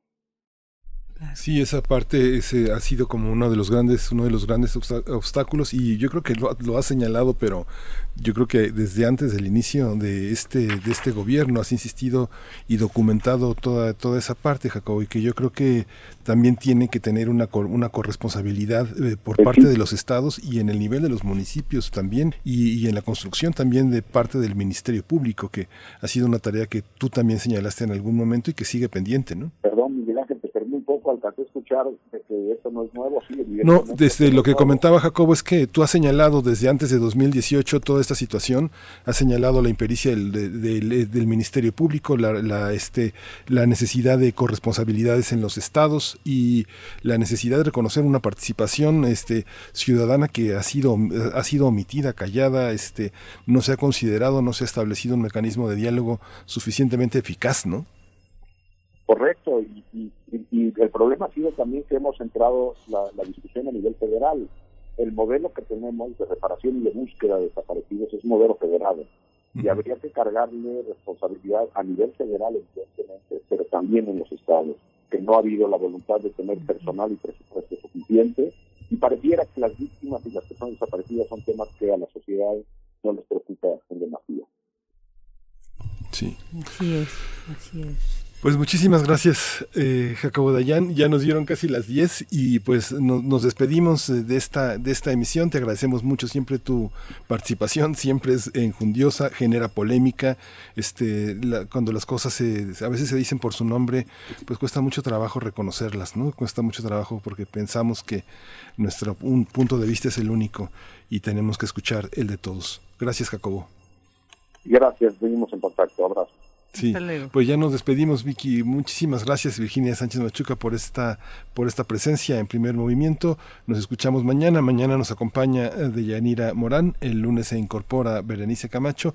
Y aquí, aquí nos estamos viendo mañana a partir de las 7 de la mañana. Vicky, ¿algo que quieras decirnos? No, pues agradecer nuevamente el espacio. Sí, bueno, solamente que voy a extrañar que había un radio escucha muy asido de primer movimiento. Mi profesor Alfredo Salazar y hace unos días uh. lamentablemente falleció. Y hoy voy a extrañar el que me mande esos mensajes de que le dio gusto escucharme en este espacio tan querido para él. Y bueno, pero sin embargo, pues la vida sigue, aquí seguimos y bueno, pues muy buen día para todos y todas ustedes. Sí, gracias. Esto fue Primer Movimiento.